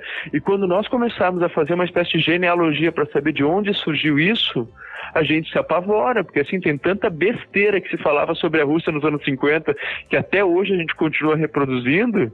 Que assim é assustador, né? Mas aí já dá um outro programa para a gente conversar sobre. Mas vamos, vamos lá então, Fabio. Vamos, vamos deixar o Ocidente um pouco de lado. É se é que isso é possível, é, mas está tudo bem lá, né? Com Putin, foi reeleito. Quantos, quantos anos de mandato até agora? Ele, ele, a gente às vezes esquece essas coisas, né? O Putin chegou ao poder em 2000, não foi isso? Isso, o Putin chegou em 2000, aí ele foi. Na verdade, ele chegou em 99 como primeiro-ministro. Aí o Yeltsin renunciou no final de 99, ele assume é, temporariamente né, como presidente. E isso foi algo inesperado. O próprio Yeltsin não esperava, o próprio Putin não esperava a renúncia do Yeltsin. É, o Yeltsin renuncia e o Putin comanda o país no processo eleitoral de 2000 e é bem o contexto em que começa a Segunda Guerra da Chechênia. Muitos dizem que foi por conta disso que ele teve a popularidade é, que o levou né, ao poder nas eleições de 2000. 2004 ele é reeleito, 2008 ele, ele não é reeleito e quem é eleito é o Medvedev, que é o primeiro-ministro dele. A Constituição da Rússia previa naquela época no máximo dois mandatos, né, uma, um mandato e uma reeleição de quatro anos cada mandato. Depois, de 2008 a 2012, é o Medvedev presidente e ele primeiro-ministro. E aí em 2012, né, 2011 tem as eleições, 2012 ele assume e aí durante o mandato tem uma mudança constitucional que aumenta o mandato para seis anos. Então ele pode ficar de 2012 a 2018 e agora em 2018 até 2024, que vai ser quando ele vai sair do poder na Rússia. E, e, é, e, essas são questões interessantes, que elas são todas questões feitas com reformas constitucionais, né, com maioria qualificada no parlamento e um parlamento que é um parlamento majoritariamente pró-Putin, por conta, inclusive, dessa população que apoia o Putin desde sempre. E tem outra recondução, não? Você acha que em, em, em 24 ele se afasta mesmo? É, eu acho que ele sai, em 24 ele sai, tem que entrar outro, depois, depois ele pode concorrer de novo, né? Não, não, acho que não tem um termo de limite, assim como tem, por exemplo, na Constituição Americana, só dois mandatos, né? Mais ou menos como o Brasil. No Brasil você pode ser candidato, né? Vencer, se reeleger, depois sair, depois voltar de novo, se eleger de novo. Né, eu acho que na Rússia depende, você né? funciona dessa. Depende de que partido você Bom, depende se você é preso antes, isso, né? Isso, é isso. É. se você for preso, você não consegue ser candidato. Mas eu acho que o Putin não continua, não. O Putin não continua, não. Depois de 24. Acho pouco provável. A não sei que o mundo realmente dê uma virada mais radical ainda, né? E veja bem, a, a, a, Rússia, ela, ela tem um regime que nos anos 90 tentou imitar em tudo, né? O que, que seria uma democracia liberal capitalista. e a partir dos anos 2000 ela foi, foi, foi, tendo alguns ajustes, principalmente por conta da percepção de que a experiência dos anos 90 quase levou o país à fragmentação. Esses ajustes eles implicaram sim maior centra, centralização administrativa por parte do governo federal. A Rússia é imensa, com uma diversidade gigantesca, é um país multinacional, não é um país de uma nação só. Tem mais de 20 nações diferentes dentro da Rússia e havia problemas de, de controle do, do, do, centro da Federação Russa em relação até à própria política externa desses estados russos. Né? Muitas vezes tinha regiões na Rússia, né, as repúblicas nacionais, que faziam tratados internacionais com outros países sem passar pela presidência da Federação. Então, os russos foram centralizando isso, criando governadores em regiões específicas, e, e, aos poucos essa centralização foi trazendo uma sensação de estabilidade e segurança para as pessoas. Isso também é importante frisar, né, que houve uma mudança em termos de estrutura do Estado russo que foi centralizando mais o poder. É óbvio quando a gente fala em centralização na perspectiva do Ocidente, a gente fala em tendência a autoritarismo. Agora, na perspectiva russa, isso era uma forma de manter a estabilidade deles. E aí, claro, gente, qual, qual é o critério que a gente usa para julgar democracias? Alternância de poder, né? Uhum. E aí, como é que fica se o cara não sair do poder? A gente fala, é um regime autoritário. Agora, isso é de considerar tudo aquilo que eu falei antes, a respeito de como o Putin tem a popularidade dele e como as é. pessoas aceitam isso. Uhum, é, então, assim, é. se você fizer uma análise a partir de padrões ocidentais, é, de uma política comparada norte-americana, assim, com é, alternância de poder e critérios formais, uma espécie de poliarquia do Dow, aí você vai dizer, não, não é um regime democrático. Agora, uhum. se você fizer uma análise um pouquinho mais qualitativa do que está acontecendo, levando em considerações aspectos de uma espécie de sociologia histórica da evolução russa depois do fim da União Soviética, você vai dizer, bom, não é um, uma, uma democracia ocidental liberal representativa, mas é um modelo que, bem ou mal, leva em consideração os anseios da população e respeita um certo princípio de soberania e legitimidade popular. Isso não dá para negar. É, eu sei que isso causa um certo incômodo, tá, gente, falar essas coisas assim, porque ninguém fala sobre isso. Né? E eu digo, se eu falo sobre isso, eu sou taxado de comunista. As pessoas nem sabem quem é o Putin, né, em termos de, de, de, centralidade política que ele tem na Rússia, me chamam até de comunista, achando que a Rússia é comunista ainda. Mas, né, fazer o quê? Eu, eu estudo isso, eu preciso compartilhar o que eu penso com vocês, né? Não, mas faz todo sentido. Acho que, assim, em termos metodológicos, né, o grande é, ganho que esse tipo de análise que você traz é, nos deixa é justamente tentar entender o país é, sob a ótica deles mesmos, né? É, porque senão a gente incorre no erro que você já denunciou aqui, por exemplo, quando citou o orientalismo do, do Said. Né?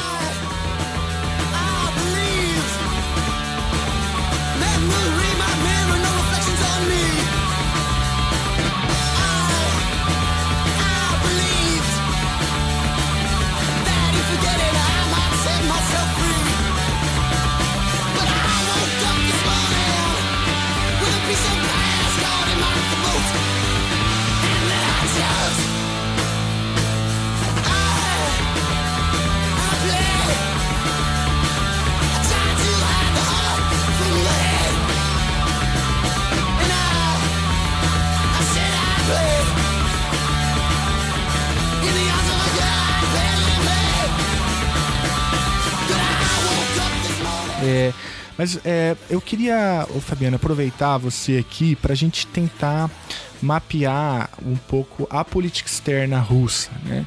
É, principalmente em termos de prioridades. Né? Você já citou muitas coisas aqui. Uma que não sei, diz respeito especificamente à política externa, mas é uma face importante que tem desdobramento internacional, que é a própria política de coesão interna da Rússia, né, que envolve a centralização do governo, que é o desafio né, do federalismo russo e que também não é nesse, né, nesse ponto uma novidade, porque existem outras federações do mundo que, que também têm problemas é, da mesma ordem, embora com as suas especificidades. Mas é, você também já mencionou uma, uma face ali né, da política externa russa que envolve o continente europeu, né?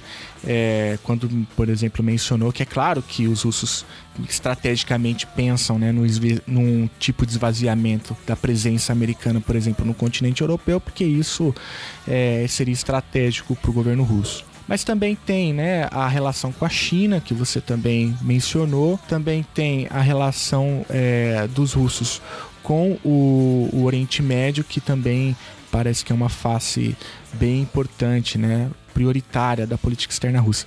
Enfim, ah, eu queria te ouvir é, fazer, se puder, esse, esse panorama, né, esse voo panorâmico para a gente tentar entender quais são as principais é, prioridades da política externa russa. Sim, ó, em termos de, de prioridades imediatas do começo dos anos 2000, elas eram tentar manter a estabilidade interna, né, por conta das crises todas que foram vividas nos anos 90, e aí os russos foram construindo esferas, de, digamos, dá para se falar dessa forma, né?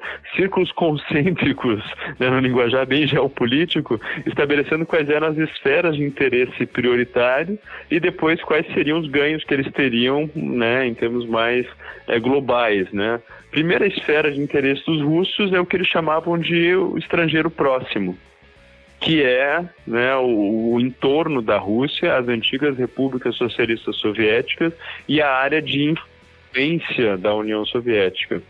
E isso por um motivo muito simples, né? O que houve depois do fim da União Soviética foi que uma diáspora gigantesca de russos ficaram espalhados por essas repúblicas.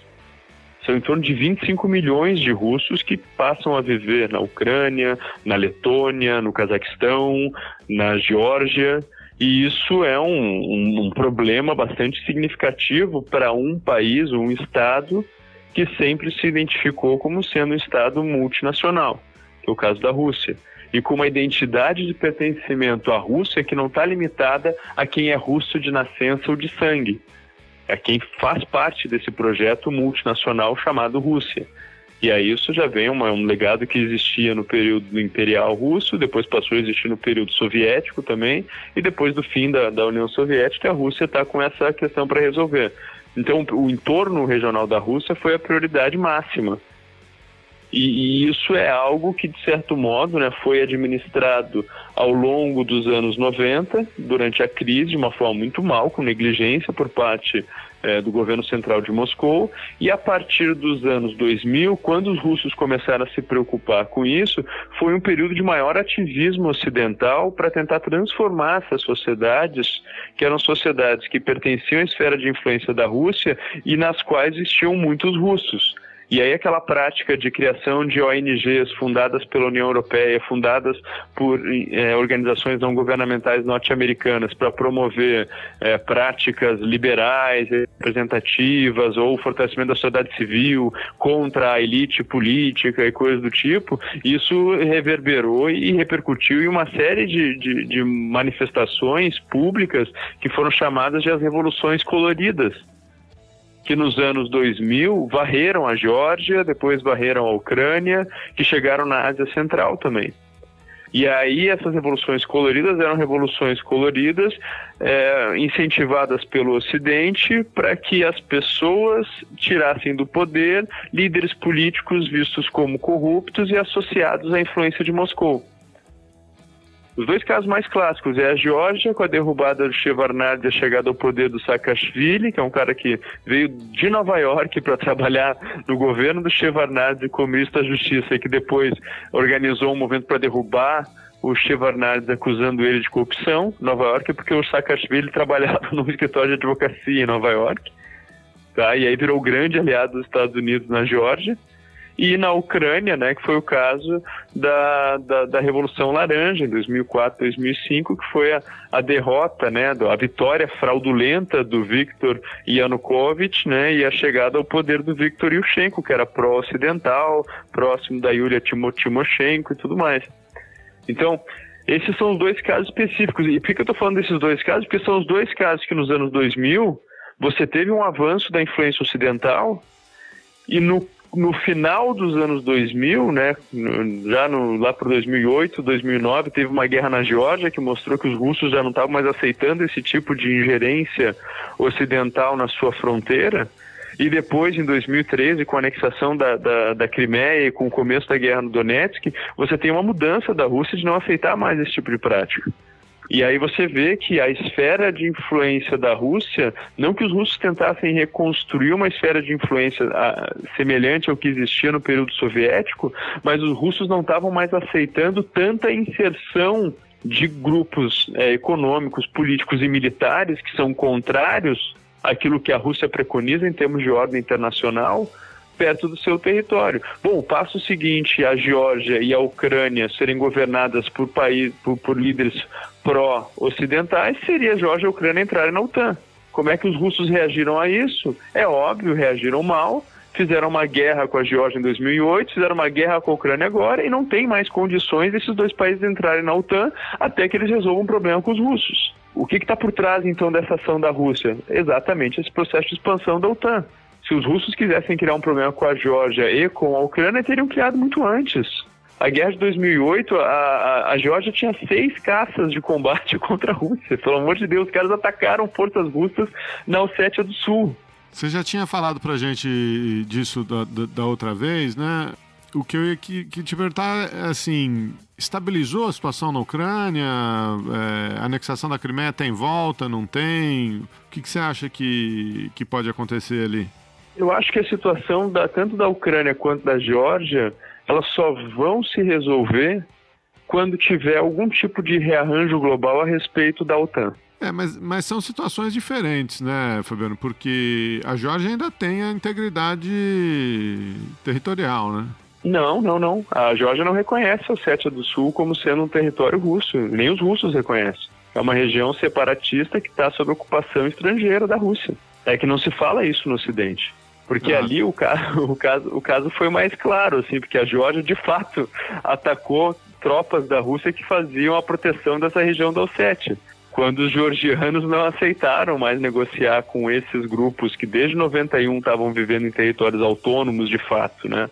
E com uma, com uma situação indefinida em termos de direito, e aí eles foram para a guerra achando que a OTAN ia apoiar a Geórgia, só que a OTAN é maluca de apoiar a Geórgia contra a Rússia. E esse foi o resultado. Então a situação lá está congelada. Os russos já até oferecem passaporte para os cidadãos dessas regiões, mas não tá. A Geórgia não aceita que perdeu esse território. A mesma coisa com a Crimeia. É, é a Crimeia está sob ocupação, né? A, a Crimeia foi, foi, foi literalmente anexada. A Ossétia tem esse, tem esse arranjo estranho que, que, que a Ossétia, para os russos, é um estado independente, né? É, é, Na verdade era até 2008. Agora eles, eles não tratam como sendo uma parte do território russo, né? Mas eles administram a região como se fosse. E você acha que o leste da Ucrânia tem, tem esse risco também, não? Eu acho que o leste da Ucrânia, dependendo do que for acontecer internacionalmente, pode acontecer algo semelhante. Mas aí o, o caso do, do, leste da Ucrânia, eu acho que já seria mais um caso de anexação mesmo, assim como foi o caso da Crimeia. Mas os russos não querem isso, eles querem manter essas situações de instabilidade, exatamente porque essa é a única forma que tem de impedir o avanço da OTAN. Por isso que eu digo que esses dois casos são muito semelhantes. E eles vão continuar assim, né, nessa, nessa fervura baixa, até que tenha algum tipo de redesenho internacional mais forte em termos geopolíticos. Me parece muito claro isso como sendo uma estratégia da Rússia para barrar o avanço da, da, aliança. E a aliança não me parece que está querendo fazer alguma meia-culpa ou alguma revisão das suas políticas. Porque a OTAN acredita piamente que o fato deles terem se expandindo levou mais, se expandido levou mais paz e prosperidade para a Europa. Sabe por quê? Porque eles conseguiram criar nos países do leste da Europa uma cultura de paz, de empreendedorismo, de livre iniciativa. O que é meio bizarro para uma aliança militar acreditar que tem esse dom. Parece que está indo muito bem na Hungria e na Polônia, né? pois é, né, meu cara? Você acha que teve muito bem? Eu não sei, não. A Polônia está quase sendo excluída da União Europeia ah, então. por uma série de problemas em termos de funcionamento constitucional e na Hungria problemas seríssimos em relação às figuras presidenciais lá, que são meio contrárias a esse princípio liberal, né? É, alarme de ironia aqui para os nossos ouvintes, né? É o... Pois é, pois é. Não, não, o negócio foi. Então, assim, eu, eu acho que foi um, um, erro gigantesco da OTAN ter feito essa expansão sem ter tentado incorporar a Rússia. A Rússia poderia ter sido co cooptada pelos valores ocidentais nos anos 90 se houvesse uma tratativa melhor em relação ao que houve. Tem um cara que eu gosto muito que é o Gades, né? O Guedes, né? Que se fala assim, que é o, uhum. um historiador das relações internacionais que escreveu aquela aquela biografia famosa do George Kennan, que é o cara famoso na, na, na, política internacional porque ele era diplomata norte-americano em Moscou, né, depois da Segunda Guerra Mundial, e ele foi o cara que fez o famoso telegrama, né, o longo telegrama para os Estados Unidos, falando que a melhor maneira de conter os soviéticos era a política de contenção. Uhum. É, o telegrama, o artigo X que foi publicado Mr. na Foreign Affairs. Né? É, o Guedes é o cara que fez a, a, a biografia né, do, do, George Kennan, e o Guedes tem um artigo que ele fala o que o Ocidente fez com a Rússia depois do fim da Guerra Fria é a mesma coisa que os vencedores da Primeira Guerra Mundial fizeram com a Alemanha no Tratado de Versalhes. E eu vou dizer o seguinte, eu acho que ainda foi pior, porque a Alemanha, bem ou mal, estava destruída. E o tratamento que foi conferido, principalmente pela França contra os alemães, retomando Alsácia e Lorena, impondo indenizações de guerra e tudo mais, foi um tratamento da França, né, transformando a Alemanha num outro inferior, e, mas a Alemanha, como estava destruída, bem ou mal, entrou naquele papel. Agora, a Rússia não foi destruída por uma guerra depois do fim da Guerra Fria, depois do fim da União Soviética.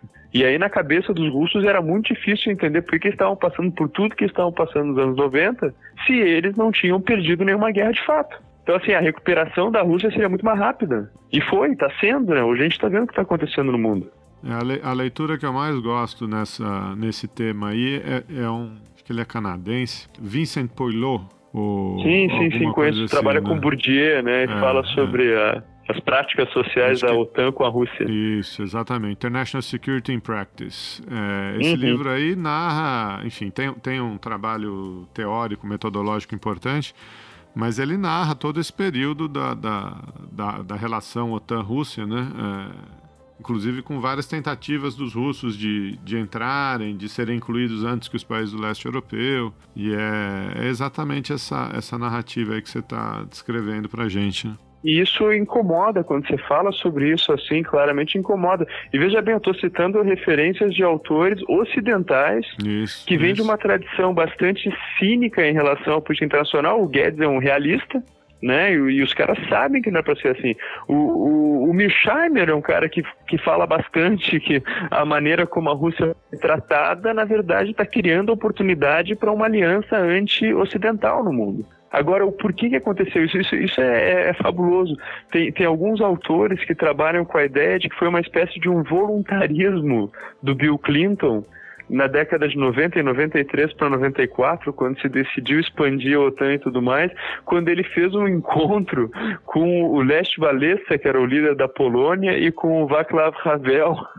E aí os caras pediram, pelo amor de Deus, que os Estados Unidos expandisse a OTAN para proteger esses países da Europa Central contra as pretensões hegemônicas da Rússia. E aí tem toda uma negociação ali, né, com Christopher Lane, com o Richard Holbrooke, que estava participando disso na época, e o Pentágono, o Pentágono não foi consultado, foi uma decisão de civis do Departamento de Estado, não dos militares. Os militares embarcaram depois nisso. É, na verdade, eu, eu conheço bem essa literatura. O, o, as figuras fundamentais ali são o Clinton e o Anthony Lake, que era o, o assessor de segurança nacional na época. Isso, Anthony, Anthony Lake, desculpa, é. eu falei Christopher Lake, é Anthony é, Lake. É, que são os caras que acreditavam nisso nessa base dos, dos princípios, né? E os militares eram contra. Os militares é, partiam do pressuposto que o, o, incorporar a República Tcheca, a Polônia, iria enfraquecer e não fortalecer a OTAN, né? Nessa ideia de que uma corrente ela só é mais forte enquanto seu elo mais fraco, né? Então eles olhavam para esses países é, vindos do, do, do, regime comunista como um, um aparelho militar muito inferior, muito defasado. E, e, é isso que explica essa, essa transição foi feita é, em parte com o um programa de parcerias pela paz, né?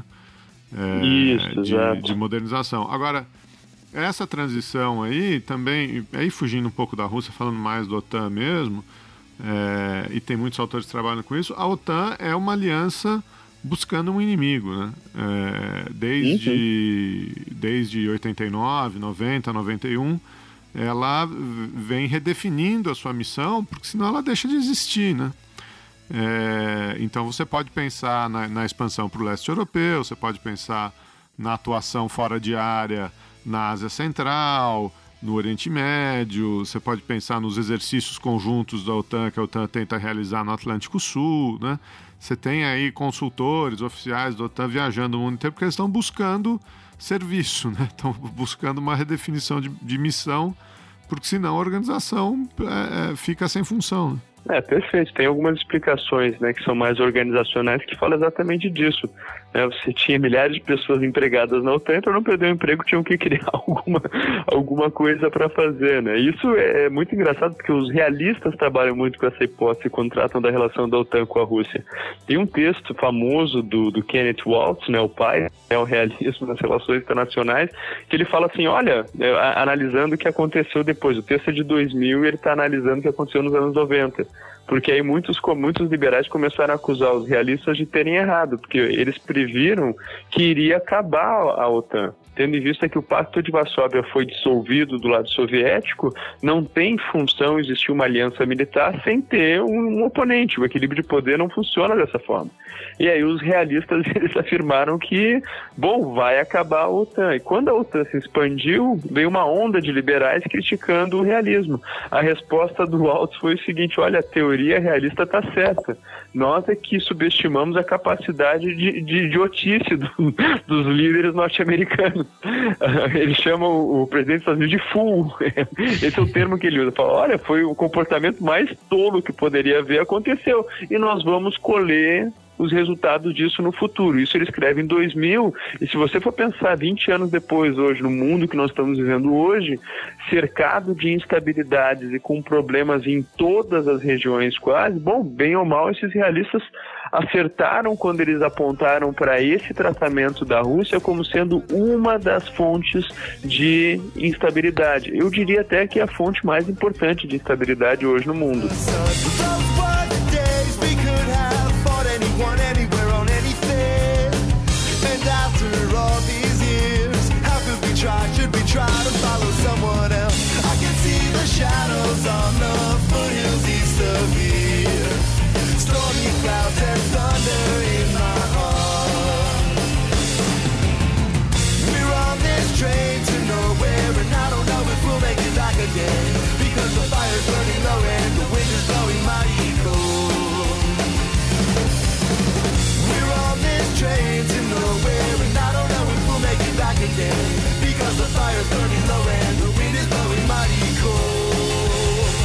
Com tudo que você falou, eu vejo essa possibilidade, né? A gente tá fazendo aqui história contrafactual, mas essa possibilidade da extinção da OTAN é muito improvável, né?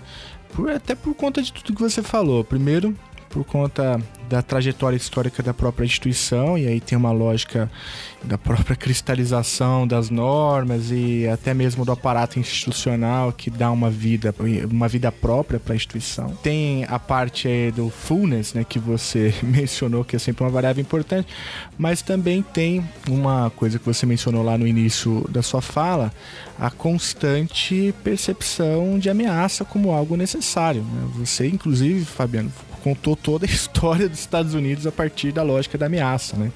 Desde os dos nativos até então, essa construção de uma narrativa antirrussa é, nessa conjuntura atual.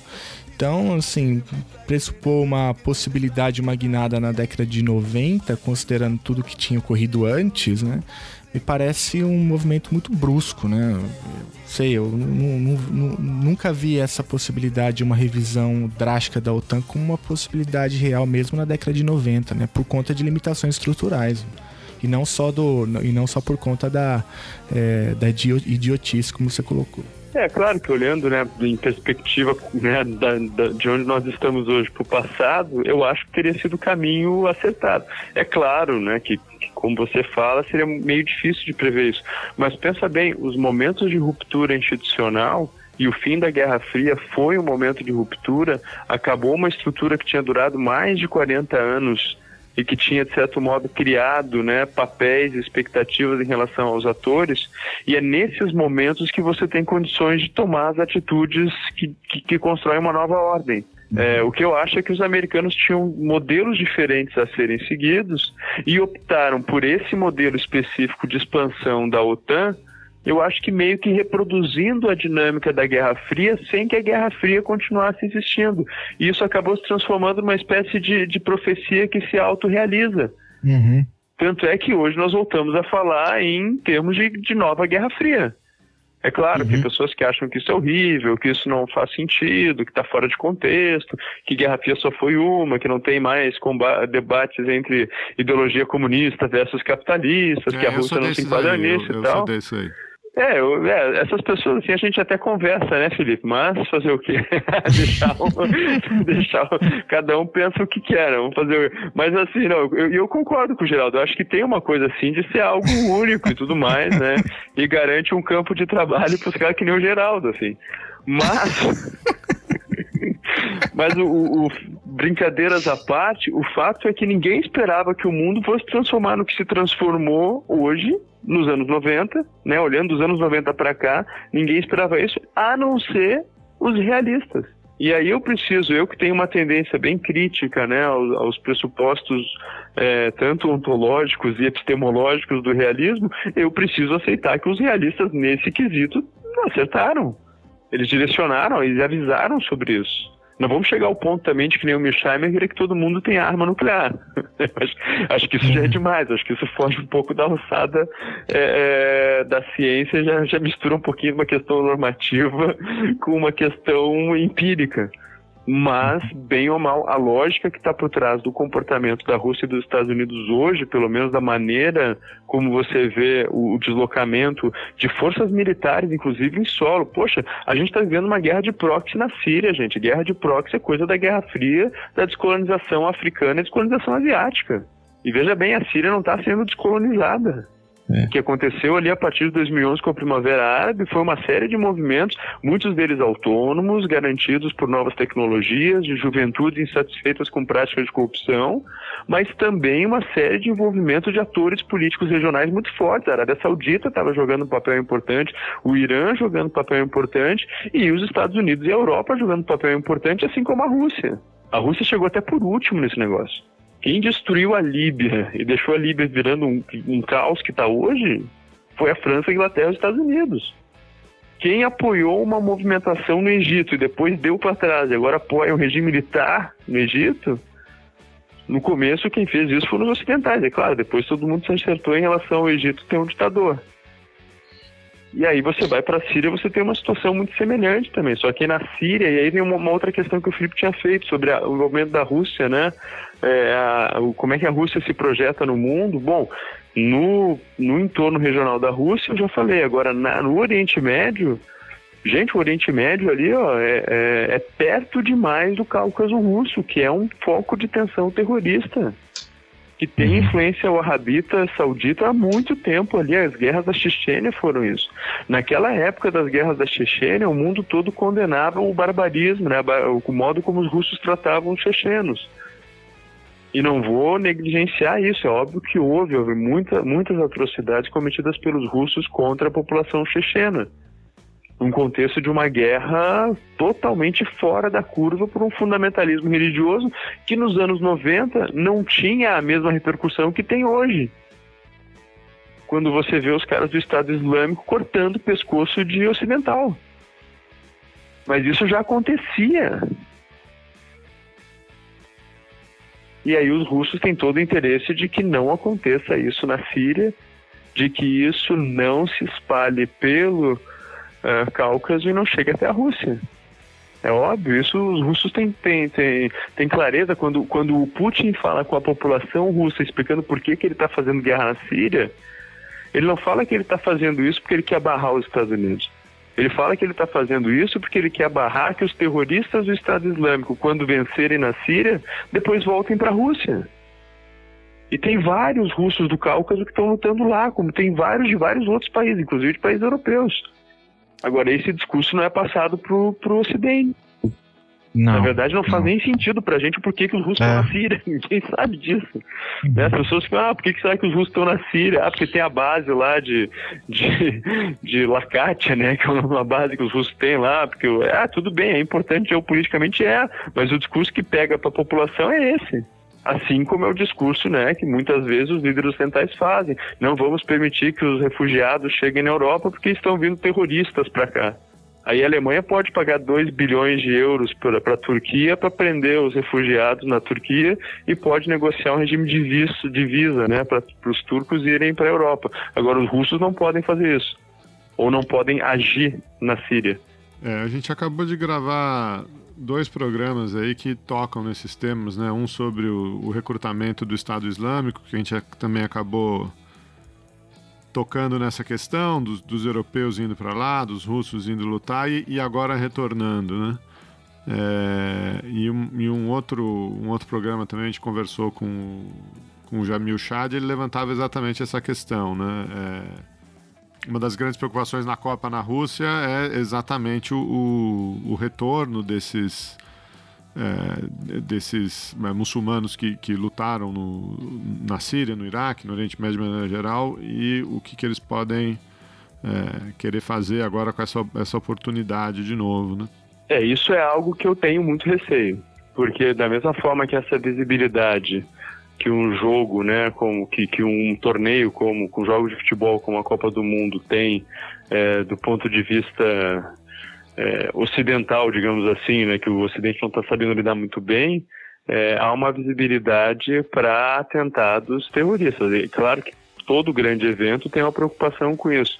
Na Rússia, dado histórico da Rússia e dado o tipo de, de organização que esses grupos têm de atuação no território russo, eu acreditaria que deveria ter cuidado sim. E, e é obviamente que os russos estão criando um sistema de segurança para tentar evitar que isso aconteça.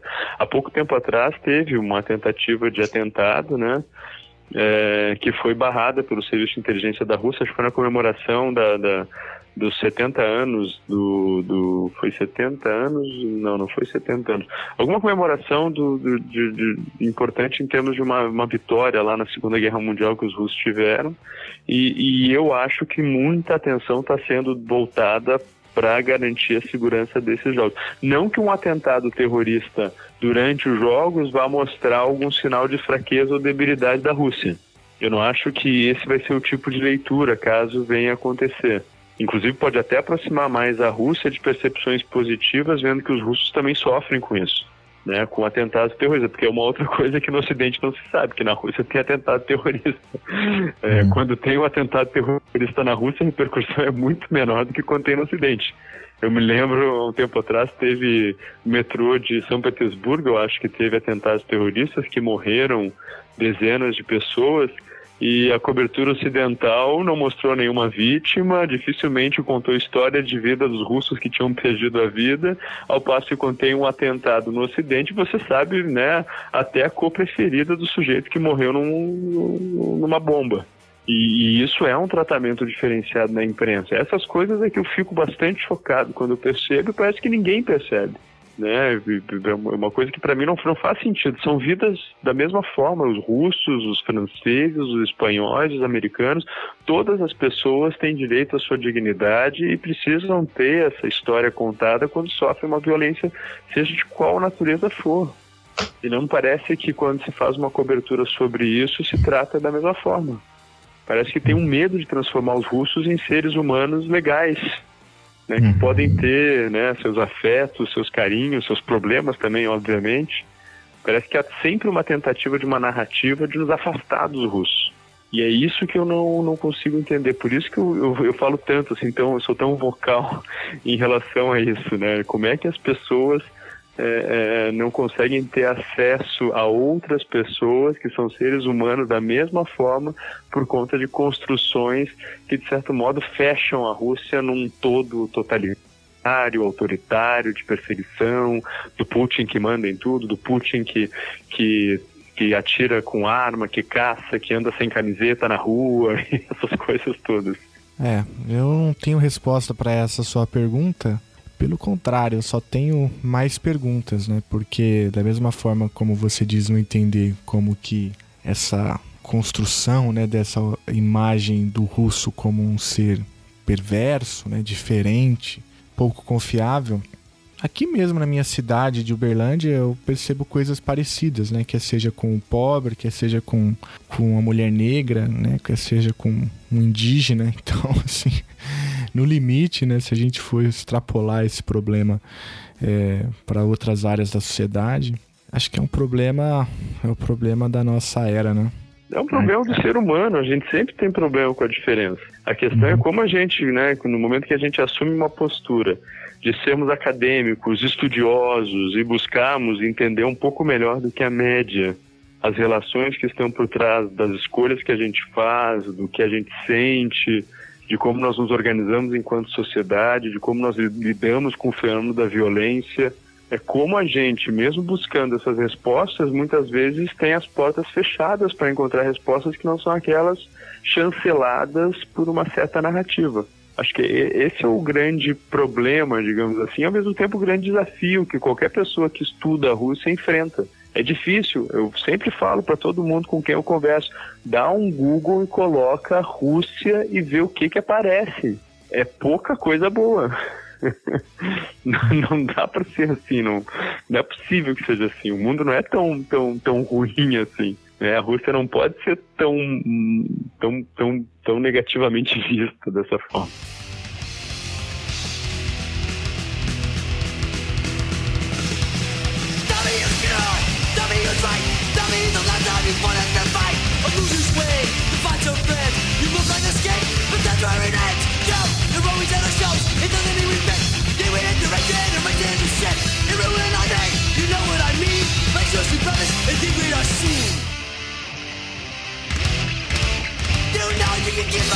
Before I seen There's no good time to this white power scene Get me down for standing up You're no up, not enough Shit, you look like you know You're not welcome here You don't like music Você não pode deixar sem embora sem fazer a pergunta principal desse podcast aqui, né?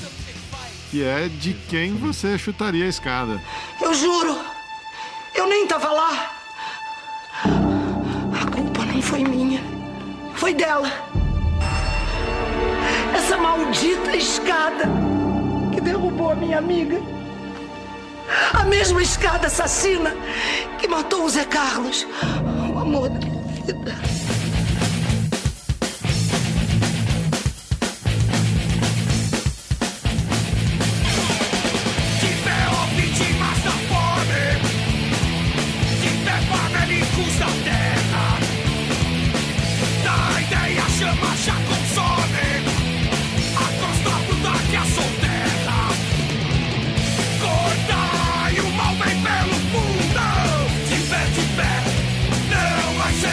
Poxa vida, essa é uma questão que eu não estava preparado, né?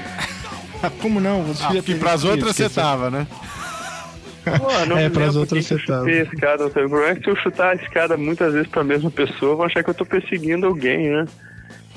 hum, De quem você chutou a escada pode... outra vez, eu também não lembro, mas eu lembro que você teve uma frase ótima do Alexandre Moura. Do, do, você estava falando do Serra e do, do Alexandre Moraes.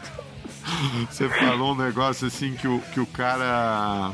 Tá é, o cara do plágio, né? É, é, é, é. De um cara na Alemanha. O Alexandre Moraes. Que isso, que lá na, na, Alemanha o ministro, quando plageia um trabalho acadêmico, ele perde o um emprego. No Brasil ele vira ministro do Supremo, né? O, dia, o, dia, que a gente virar um grande conglomerado de, de mídia, eu vou pôr essa frase numa camiseta, cara. Isso deve ser interessante, né? E veja bem, né, cara, é difícil falar assim dessas essas questões atuais, até porque o Alexandre Moraes, as decisões que ele está tomando, algumas delas me parecem acertadas, né? Esse é um negócio que, que eu não sei qual é a loucura que acontece com as pessoas, assim, quando elas vestem aquela toga lá do, do Gilmar Mendes. Ah, deixa eu chutar a escada do Gilmar Mendes, cara. Deixa, fica Pode, ficar à vontade. Pode ser. Porque o Gilmar Mendes ele soltou o Paulo Preto e eu tinha a maior expectativa de que o Paulo Preto fosse fazer uma delação premiada para entender como São Paulo se desenvolveu tanto nos últimos anos.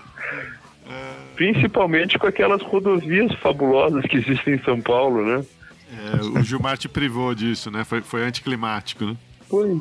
Mas eu até entendo, acho que o argumento jurídico dele está correto, né? Não tem porque prender um cara num negócio de muito tempo atrás, assim, como se ele fosse ameaçar as investigações. Mas estava chulhando, o pessoal da imprensa do Sudeste, tá todo mundo chulhando que ia acontecer uma delação premiada do Paulo Preto. E aí, de repente, ah, o Paulo Preto, inclusive, que pelo que consta, né, é um cara muito próximo do Aloysio Nunes Ferreira, nosso atual ministro das Relações Exteriores. Uhum, sim. Dos três, né? Né, do Luiz, que- do Serra e do Alckmin. E do Serra. É, mas dizem que o cara que, que realmente indicava ele era o Aloysio. É, e aí eu achei que o Gilmar Mendes não deixou que a gente soubesse como é que houve esse desenvolvimento gigantesco em termos de infraestrutura rodoviária em São Paulo, né? E eu sinceramente não entendi, porque eu quando eu viajo para São Paulo eu fico impressionado. Falei, pô, os caras fizeram uma coisa muito boa, muito bonita. É que tem muito dinheiro em São Paulo, né? Você acha que o nosso ministro vai virar embaixador em Roma ou em Paris? Qual o Aloysio? É, porque, porque Lisboa, não já, sei. Lisboa já tá preparado para um outro, um outro rapaz aí, né? É, Quem é que vai para Lisboa? O Temer? mas não foi para onde o Itamar foi? ir?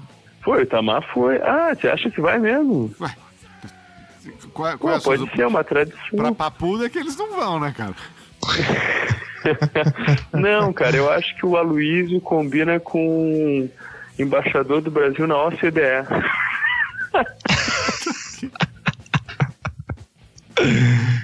É, não é o cargo que o Brasil estava disputando e agora É, o Trump vai apoiar sei. o Macri, né? É. Que óbvio que tem um Argen- Argentina com juros de 40%, inflação de 20% e pedindo 30 bilhões para o FMI. Acho que tem todas as condições de entrar na OCDE, não acha? Tá, não, eu também acho. Faz todo sentido.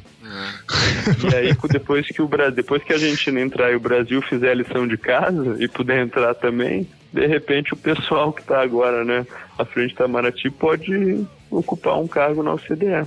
É, não, é claro que fica o meu tom de crítica, assim, não acho que é, tem muitos acertos, por exemplo, a, a lei que o Aloysio foi o cara que propôs em termos de, de mudança do status do imigrante, estatuto do imigrante aqui e tudo mais, acho que foi um avanço, acho que isso não, Mas só isso também, né? Tem mais alguma outra coisa? Não, mas é bastante. É que eu sou um cara assim que eu, eu gosto de brincar, assim, principalmente com os amigos paulistas como vocês, assim, né, que tem o, o PSDB aí na, na- como sendo grande, a grande referência política, e é. Eu gosto de brincar sempre provocando, né, para fugir um pouco das dicotomias do, do antipetismo, do coxinha de petralha e coisas do tipo. Agora, a gente tem que reconhecer méritos em, em- em vários é, líderes políticos, mas tem que reconhecer também que eu não vejo grande, grande valor no que aconteceu nesses últimos dois anos em termos de política externa brasileira com o loteamento do Itamaraty para cargos políticos para manter uma coalizão de um governo que se vê que atualmente não consegue nem combater greve de caminhoneiro. Né? Então, assim, esse, esse problema do PSDB tem enveredado por essa, essa entrada no governo nessa dimensão internacional. Para mim, foi um grande erro do PSDB, foi um grande erro do país. A gente tá, não vai conseguir entrar na OCDE, nós estamos sofrendo barreiras protecionistas do Trump em relação a aço, que, que, é, que é um negócio, e alumínio, que é um negócio absurdo, a gente está tendo que. Nós somos forçados, depois de termos alardeado que a gente estava negociando termos favoráveis, fomos forçados a reduzir a quantidade exportada de um produto importante para a nossa pauta comercial para os Estados Unidos. Nós não conseguimos fechar um acordo de, de cooperação comercial com a União Europeia via Mercosul e tem muitos europeus que estão cobrando, inclusive, que a gente resolva o caso assassinato da, da vereadora do, do PSOL no Rio de Janeiro, porque se isso não acontecer não vão avançar negociações. Então, assim, a gente ficou num impasse em termos de política externa. E agora a gente está saindo da Unasul, porque o Evo Morales assumiu a Unasul. Então, assim, o que, gente, que aconteceu foi o seguinte: a gente queria se associar aos Estados Unidos e à Europa para abandonar os outros parceiros que a gente tinha criado, né? Durante o período do Lula e da Dilma, com, com pouco caso, mas durante o período do Lula e do Celso Amorim mais, e nós não conseguimos criar essa nova identidade de política externa com esses parceiros tradicionais, antigos do Brasil, Estados Unidos e Europa. Então a gente está à deriva. Se no período da Dilma havia uma espécie de deriva, exatamente porque foi lá o patriota que começou esse movimento de se afastar da China com medo de uma bipolaridade, né, que o Brasil estava muito para a China e não para os Estados Unidos, agora a deriva veio com tudo. Então, assim, nesse sentido que eu, eu, eu chutaria escadas do Gilmar Mendes, porque o Gilmar Mendes é o cara que tirou o Paulo Preto da cadeia e não houve uma delação premiada do Paulo Preto, que aí poderia chegar no PSDB.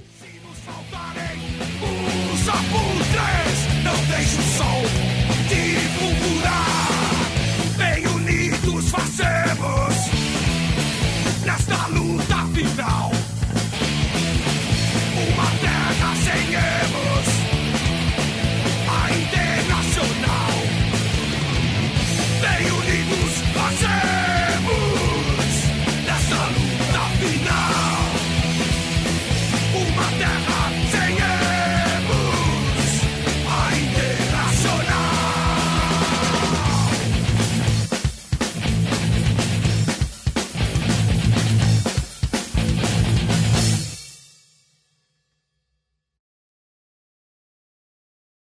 Tá bom. que mais, Felipe?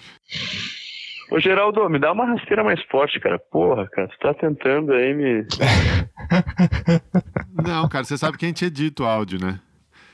Eu sei, por isso que eu tô, por isso que eu tô te falando isso agora.